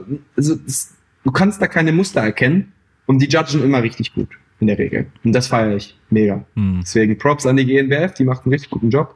Die sind auch richtig hinter, fair zu judgen. Ähm, und ja, international, gerade in Amerika, nicht so ein bisschen so eine Prise, aber auch nicht so viel, außer, wie gesagt, bei diesem einen Verband. Ja. Das heißt, dann musst du halt vielleicht noch ein bisschen an der Posing-Routine feilen, dass die ein bisschen spektakulärer ja. wird, mehr im Kopf das, bleibt für die Amerikaner so. Ja, ja. Vielleicht. Das ist auch das Ding. Die sagen, das wird nicht gewertet. Aber Ach, wenn ja. du halt hinkommst. Warum macht man es, halt wenn es nicht gewertet wird? Ist doch Quatsch. Natürlich wird's gewertet. Oder? Es steht im Reglement, dass es nicht gewertet wird und die GNDF, die wertet das dann halt auch nicht. Die wertet das halt einfach nicht. Aber warum macht man es dann überhaupt? Sonst, sonst würde ich auf jeden Fall hätte ich nie da gewonnen. Wenn meine Posing-Routine bewertet werden würde, dann äh, hätte ich auf jeden Fall, glaube ich, hätte ich nie den ersten da gemacht. Musst du vielleicht noch irgendwie so Salt und so ein Zeug einbauen? Ja, ich bin da halt einfach so, ich, ich bin halt nicht so kreativ, weißt du. Ich kann, liebe halt das Training und Bodybuilding-Posen gehört halt in diesem Sport dazu. So, das so sehe ich das als irgendwie, ist zwar eine falsche Einstellung, dass ich das so als notwendiges Übel sehe, aber ja, für mich ist Training, das, das, der einzige Grund, warum ich die Wettkämpfe mache, ist eigentlich das Training. Mhm. Ich mache nicht die Wettkämpfe, um die Wettkämpfe zu machen, sondern um zu sehen, wo ich stehe, um zu sehen, was ich gesät habe. Also ja. ähm, der Wettkampf an sich, das macht mega viel Spaß, aber ich bin auch vom Typ her niemand, der jetzt sich präsentieren muss. Also mhm. das ist jetzt nicht so, dass ich das immer brauche. Also ich trainiere auch am liebsten in Pulli. Ich drehe meine Videos in Tank, im Tanktop Ganz offen und ehrlich, weil es besser ankommt, weil die Leute mehr zu sehen haben, weil die Videos besser performen. Und auch meine Bilder mache ich auf Instagram natürlich mit viel Haut, so, weil die Leute das sehen wollen. Aber ich persönlich trainiere am liebsten im Pulli. Hm. Äh, kennst du Antoine Vaillant? Ja. Weil der hat ja auch, ähm, der hat als Teenager schon angefangen, der hat mit 16, glaube ich, seine ersten Wettkämpfe gemacht, Bodybuilding-Wettkämpfe. Und äh, der hat früher auch Tricking gemacht und der hat nämlich dann auch äh, zu seiner Phase, wo er schon richtig, richtig schwer war, noch in der Posing-Routine noch Saltos mit eingebaut gehabt. Krass. Das, äh, das, hat er sich nicht verletzt mal dabei? Irgendwie sowas? Äh, der hat sich im Training, glaube ich, äh, Bizeps und Brust und Zeugs irgendwie abgerissen gehabt und sowas. Und der, hm. der, der hat da noch Drogen, äh, Absturz und alles gehabt, so richtig. Und jetzt ist er am Zurückkommen, aber äh, ja, das war ja dann nochmal später so. Nee, aber das war auf jeden Fall sehr beeindruckend, weil halt so ein Riesenklotz dann noch anfing, Saltos zu machen. Äh, das war dann sehr cool. Und es war, glaube ich, auch eine Sache, die posing-technisch wahrscheinlich halt auch cool ankommt. Weil es Definitiv, ja, so wie Kai Green mit dem Spagat und sowas, weißt du, weil die Leute denken immer, boah, so, so unbeweglich, aber dann kommt halt so einer, das sieht dann nochmal auch krasser aus. Ähm, was wir auf jeden Fall noch ansprechen, oder was ich auf jeden Fall noch ansprechen will, ist äh, Talk das mhm. Supplement, was du mit äh, ESN zusammen. Äh, das ist eben die Frage, ob du es mit ESN zusammen entwickelt hast und wie weit du da irgendwie involviert warst, ob dann, ob die auf dich zugekommen sind und also generell der Wechsel auch zu ESN oder das, mhm. dass du jetzt ESN-Athlet bist. Ähm, weil ich bin ja auch bei, bei ESN Affiliate, aber nur natürlich. Ähm, du siehst hier im Hintergrund bei mir oben steht auch Talk. Ja, habe ich direkt gesehen, Mann. Crank Danke. Crank Pump. Ähm, ich bin ja normalerweise auch niemand, der jetzt so auf die Supplements so voll anspringt, oh, neues Supplement, musst du ausprobieren. Aber ich habe es mir angeschaut oder habe ich gesehen, warte mal, Oxystorm heißt das Zeug, das kenne ich doch, weil ich habe ähm, nämlich geschaut gehabt, wie komme ich an ähm, äh, Zitrate mhm. ran, die standardisiert sind. Und das war, glaube ich, das Einzige, was es gibt. Mhm. Weißt du, wie rote Beete-Saft äh, will ich eh nicht trinken, finde ich nicht, mhm. finde ich nicht lecker und mhm. so und nicht standardisiert, du hast keine Ahnung, wie viel da drin ist und so habe ich halt geschaut und das war das Einzige, was es gab und da war das jetzt halt drin. Auch in der, in der Dosierung, die halt auch Sinn macht für jemanden, der irgendwie 90 Kilo wiegt, von daher mhm. gleich mal ausprobiert und äh, ja, ist immer schwer natürlich subjektiv das so zu bewerten, ob man da mehr Pump hat oder mehr Leistung auch bringt, vor allem mit dem wie ich halt die letzten äh, Wochen erst noch trainiert habe, war noch recht locker nach dem Wettkampf und so, aber ähm, fühlt sich schon gut an, macht schon Bock damit so. Aber mich, wie, wie war das denn mit, mit ESN generell? Ähm, weil du bist jetzt dann äh, ESN-Athlet, das heißt, du bist jetzt fest bei ESN mit dabei. Mhm. Da gehört dann normalerweise auch dazu, dass du halt dann eben auch nicht mit anderen äh, Konkurrenten sozusagen arbeitest, auch nichts anderes empfehlen darfst und ähm, mhm. das ist natürlich immer so eine, ist eine Klausel, die im Vertrag drin steht, das ist auch ganz normal. Ähm, man verkauft sich da ja auch so ein bisschen, ist ja auch klar. Ähm, hat vielleicht da auch irgendwo noch ein bisschen Einschränkungen, was vielleicht eben andere Sponsoren und Zeugs und sowas angeht. Äh, wie war das mit dem Talk? Kamen die von Anfang auf dich zu, so hey, wir wollen dich bei uns im Team haben? Äh, natürlich zählt die Reichweite einmal. Dann vielleicht auch für die interessant gewesen, dass du ein bisschen anders aufgestellt bist wie die meisten Leute sonst bei denen. Also die, die haben ja viele, äh, viele auch Bodybuilder, die jetzt eben vielleicht dann nicht diesen wissenschaftlichen Ansatz verfolgen oder so auch propagieren. Dann haben sie irgendwie Max Langes mit bei denen dabei als Gewichtheber und so, aber da bist du, glaube ich, schon nochmal ein bisschen Alleinstellungsmerkmal, was du da hast. Und war deswegen auch der Grund, warum sie mit dir so ein Supplement entwickeln wollten? Oder hast du gesagt, ja, interessiert mich, aber ich hätte eine Idee für ein Supplement? Also vielleicht ja, kannst du ja. einfach mal so Hintergrundinformationen geben, die du halt preisgeben ja. darfst oder willst. Also grundsätzlich, der Talk ist eigentlich für mich entwickelt worden oder den habe ich für mich entwickelt und das läuft dann so, wenn du so ein Datenprodukt hast bei ESN, also zumindestens war es bei mir so, ich habe denen halt eine Liste gegeben, das möchte ich halt alles drin haben. Und im Prinzip haben sie an dieser Liste auch nichts geändert. Es gab vielleicht den einen oder anderen Stoff, wo man gesagt hat, okay, da wird die Serving Size halt zu groß. Dann hast du halt irgendwie 25 Gramm oder so und das mit den Dosen. Und ich bin ja da in der Verfahrenstechnik nicht wirklich drin. Ich bin ja eigentlich nur, ich weiß halt nur, okay, welche Wirkstoffe sind äh, synergetisch zueinander, welche wirken ziemlich gut. Und im Prinzip habe ich denen dann diese Liste zugegeben und die haben mir dann Samples rübergeschickt. Und diese Samples habe ich dann gekostigt, verkostigt, wie auch immer. Und dann habe ich denen halt gesagt, so Geschmack passt oder passt eben nicht. Und so wurde das Produkt dann praktisch für meine Bedürfnisse entwickelt, weil ich nehme halt vor jedem Training ein Pump-Supplement. Das hat diverse Gründe. Ich will halt eine bessere Mind-Muscle-Connection damit halt provozieren. Ähm, Cell Swelling, also dieser Prozess, wenn sich eine Zelle ausdehnt, kann, ganz wichtig, muss nicht, und ist auch in der Literatur nicht 100% erwiesen, erforscht, was auch immer, aber kann auch ein Faktor sein, wie Muskelaufbau gefördert werden kann. Und im Prinzip sind da ja noch ein paar andere Wirkstoffe drin, die halt die Regeneration boosten können, ne, mentalen Fokus, aber kein Koffein drin, weil ich dieses Koffein halt zyklisch einsetzen will. Und im Endeffekt ist das Produkt für mich essentiell, um bei einer Firma zu sein, weil ich das brauche. Also ich brauche das für mein Training, ich brauche das, um den besten Sepp in allen Paralleluniversen zu erzeugen. Und wenn das ESN eben nicht das Produkt hat, dann muss ich es halt, keine Ahnung, von einer anderen Marke nehmen oder mir selber zusammenstellen und alles. Und deswegen ist es schon für mich essentiell gewesen, dass der Wechsel halt nur dann stattfindet, wenn ich alles hab, was ich brauche. Dazu gehört zum Beispiel ein Whey-Isolat, was geil schmeckt, was passt, wo die Werte passen. Dazu gehören auch andere Produkte, die ich halt gerne einnehme, aber so ein, so ein Pump-Supplement, was ich gerne möchte, mit der Dosierung, die ich gerne möchte, das war halt für mich irgendwo essentiell. Und so ist dann halt auch die ganze Zusammenarbeit, sage ich mal, entstanden. Klar spielt das eine Rolle, dass ich eine große Reichweite habe und auch sehr gut wahrscheinlich die anderen Leute ergänze. Und das ist natürlich auch vermutlich immer der Hauptgrund eines, eines Sponsorings. Also die haben was von mir, ich habe was von denen. Aber ansonsten muss man sagen, dass ich da auch gar keinen Bedarf sehe, jetzt andere Firmen zu bewerben, weil ähm, ja, ich, ich habe alles, was ich brauche. Das schmeckt mir alles richtig, richtig gut von ESN. Und dementsprechend muss ich da gar keine andere Marke bewerben. Ähm, ja, kleidungsmäßig könnte ich ja machen, was ich will. Da habe ich ja überhaupt keinen Sponsor. Stand jetzt kann sich natürlich auch ändern.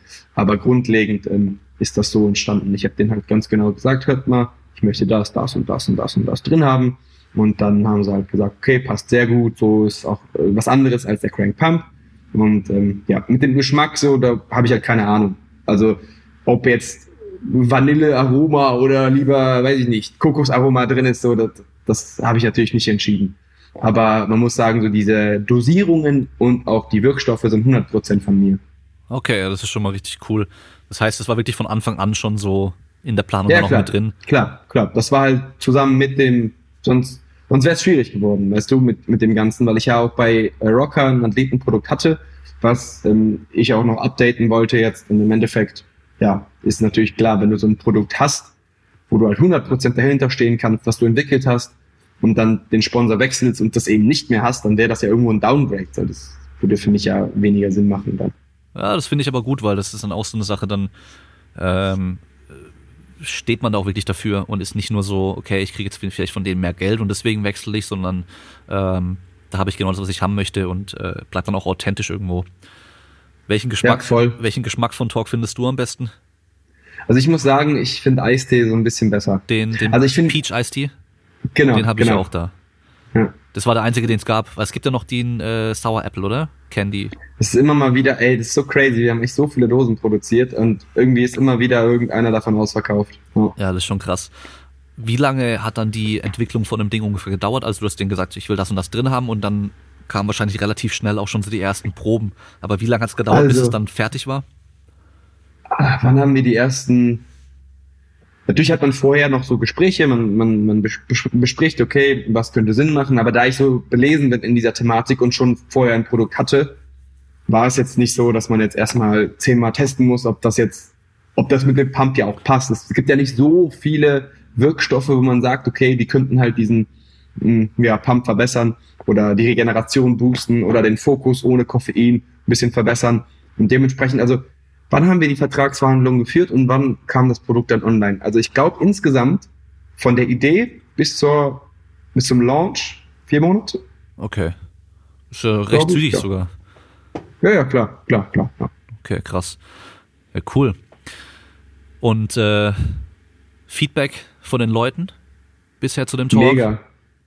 Ja, mega gut. Also teilweise muss ich halt schmunzeln. Also es schreiben mir Leute so, ey, Sam, ich habe den Talk genommen, meine Mutter konnte mich nicht mehr erkennen. Und dann weiß ich nicht, ist das jetzt, also die schreiben das halt ernst so, ne? Ja, ja. Also die schreiben das nicht irgendwie so ironisch und dann dachte ich mir so, also ja gut, der Pump wird verbessert, klar, Regeneration, klar, man kann vielleicht einen Satz mehr curlen durch das Citrullin und bla bla blub, aber also dass deine Mutter dich nicht erkennt, so, das also wirst du wahrscheinlich auch auf Testo nicht haben, weißt du? ja, ja. Und ja, es ist schon ganz lustig. Also ich ähm, feier's. Ich glaube, da spielt natürlich auch viel Placebo mit rein. Auf ne? jeden Fall, Klar. ja.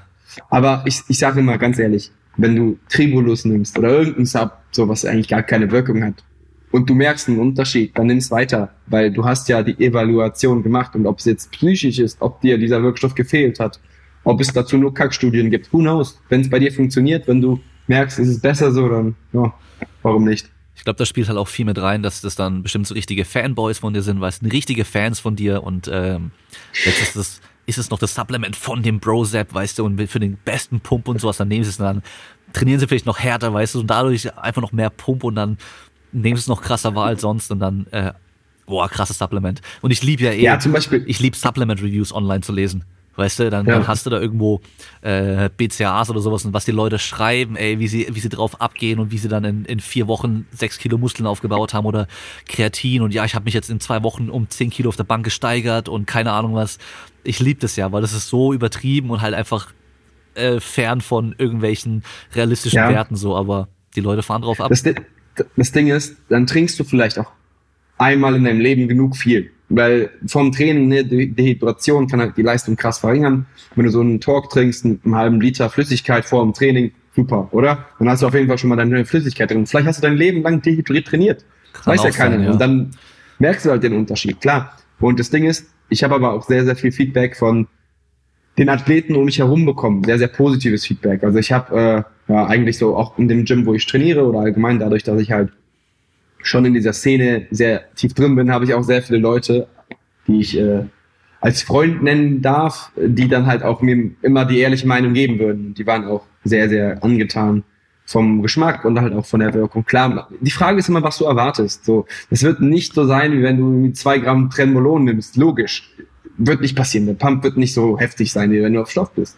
Aber ähm, ja, das, was ich gehört habe, war eigentlich sehr, sehr positiv. Und äh, das freut mich natürlich sehr. Ja, man muss ja auch ganz ehrlich sagen, es ist halt nur ein Supplement. Und man kann natürlich auch ohne trainieren. Man braucht es nicht. Klar, logisch. Aber es macht natürlich auch viel mehr Bock, wenn du halt krassen Pump hast. Und das macht's auf jeden Fall. Ja.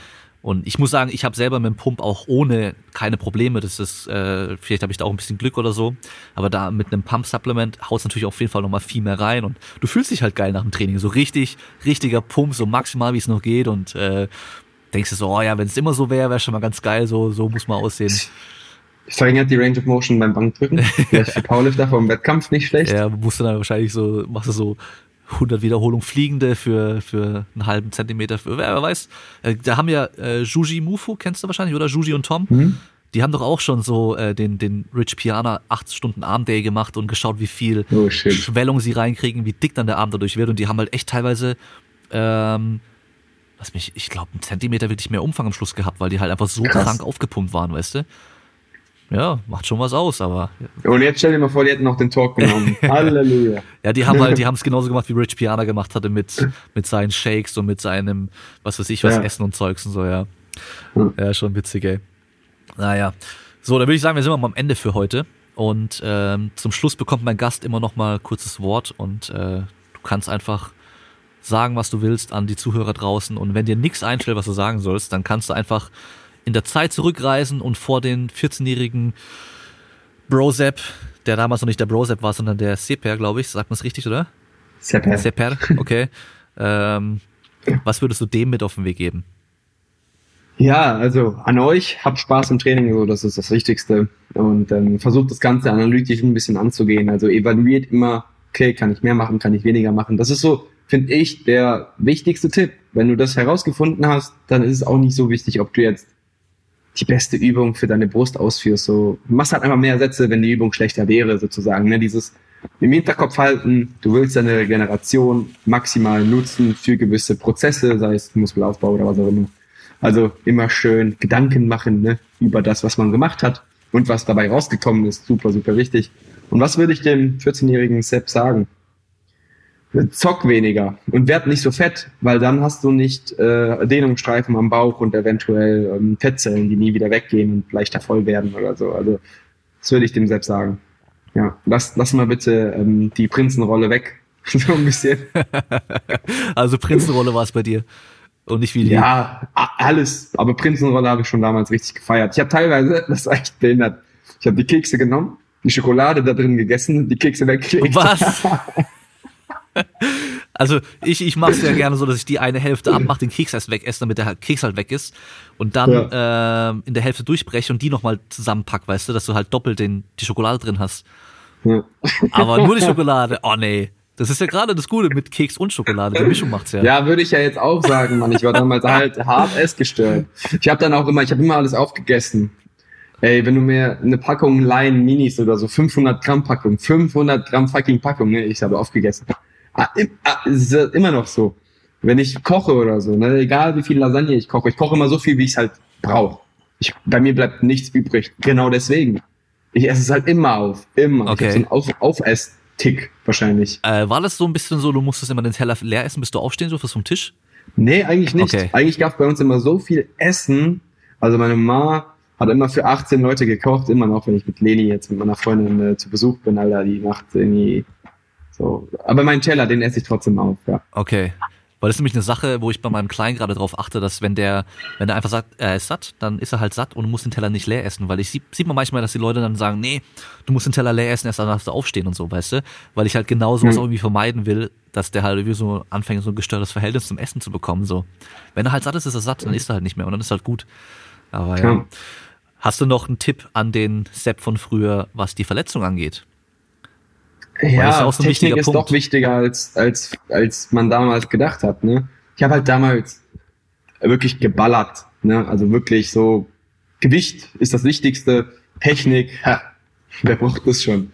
Und das hat mir halt auch viele Verletzungen, die mich heute auch noch nicht behindern, aber auf jeden Fall stören, sage ich mal, ein bisschen wenigstens. Ähm, ja, die hätte man alle vermeiden können, weil ich in den letzten sieben Jahren kam nichts Neues dazu eigentlich so richtig. Nichts Neues. Mal hier und da natürlich, man ist am Limit so regenerativ, dann hast du halt eine Entzündung hier, eine Entzündung da.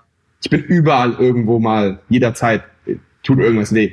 Aber so von richtigen Verletzungen ähm, bin ich jetzt verschont geblieben in den letzten echt sechs, sieben Jahren Training. Die, in den ersten Jahren habe ich einfach mir dreimal den Beinbeuger gerissen, irgendwie rechts die Brust angerissen und weiß der Geier was. Schulter, AC-Gelenkssprengung, keine Ahnung, wie man das beim Bankdrücken hinbekommt.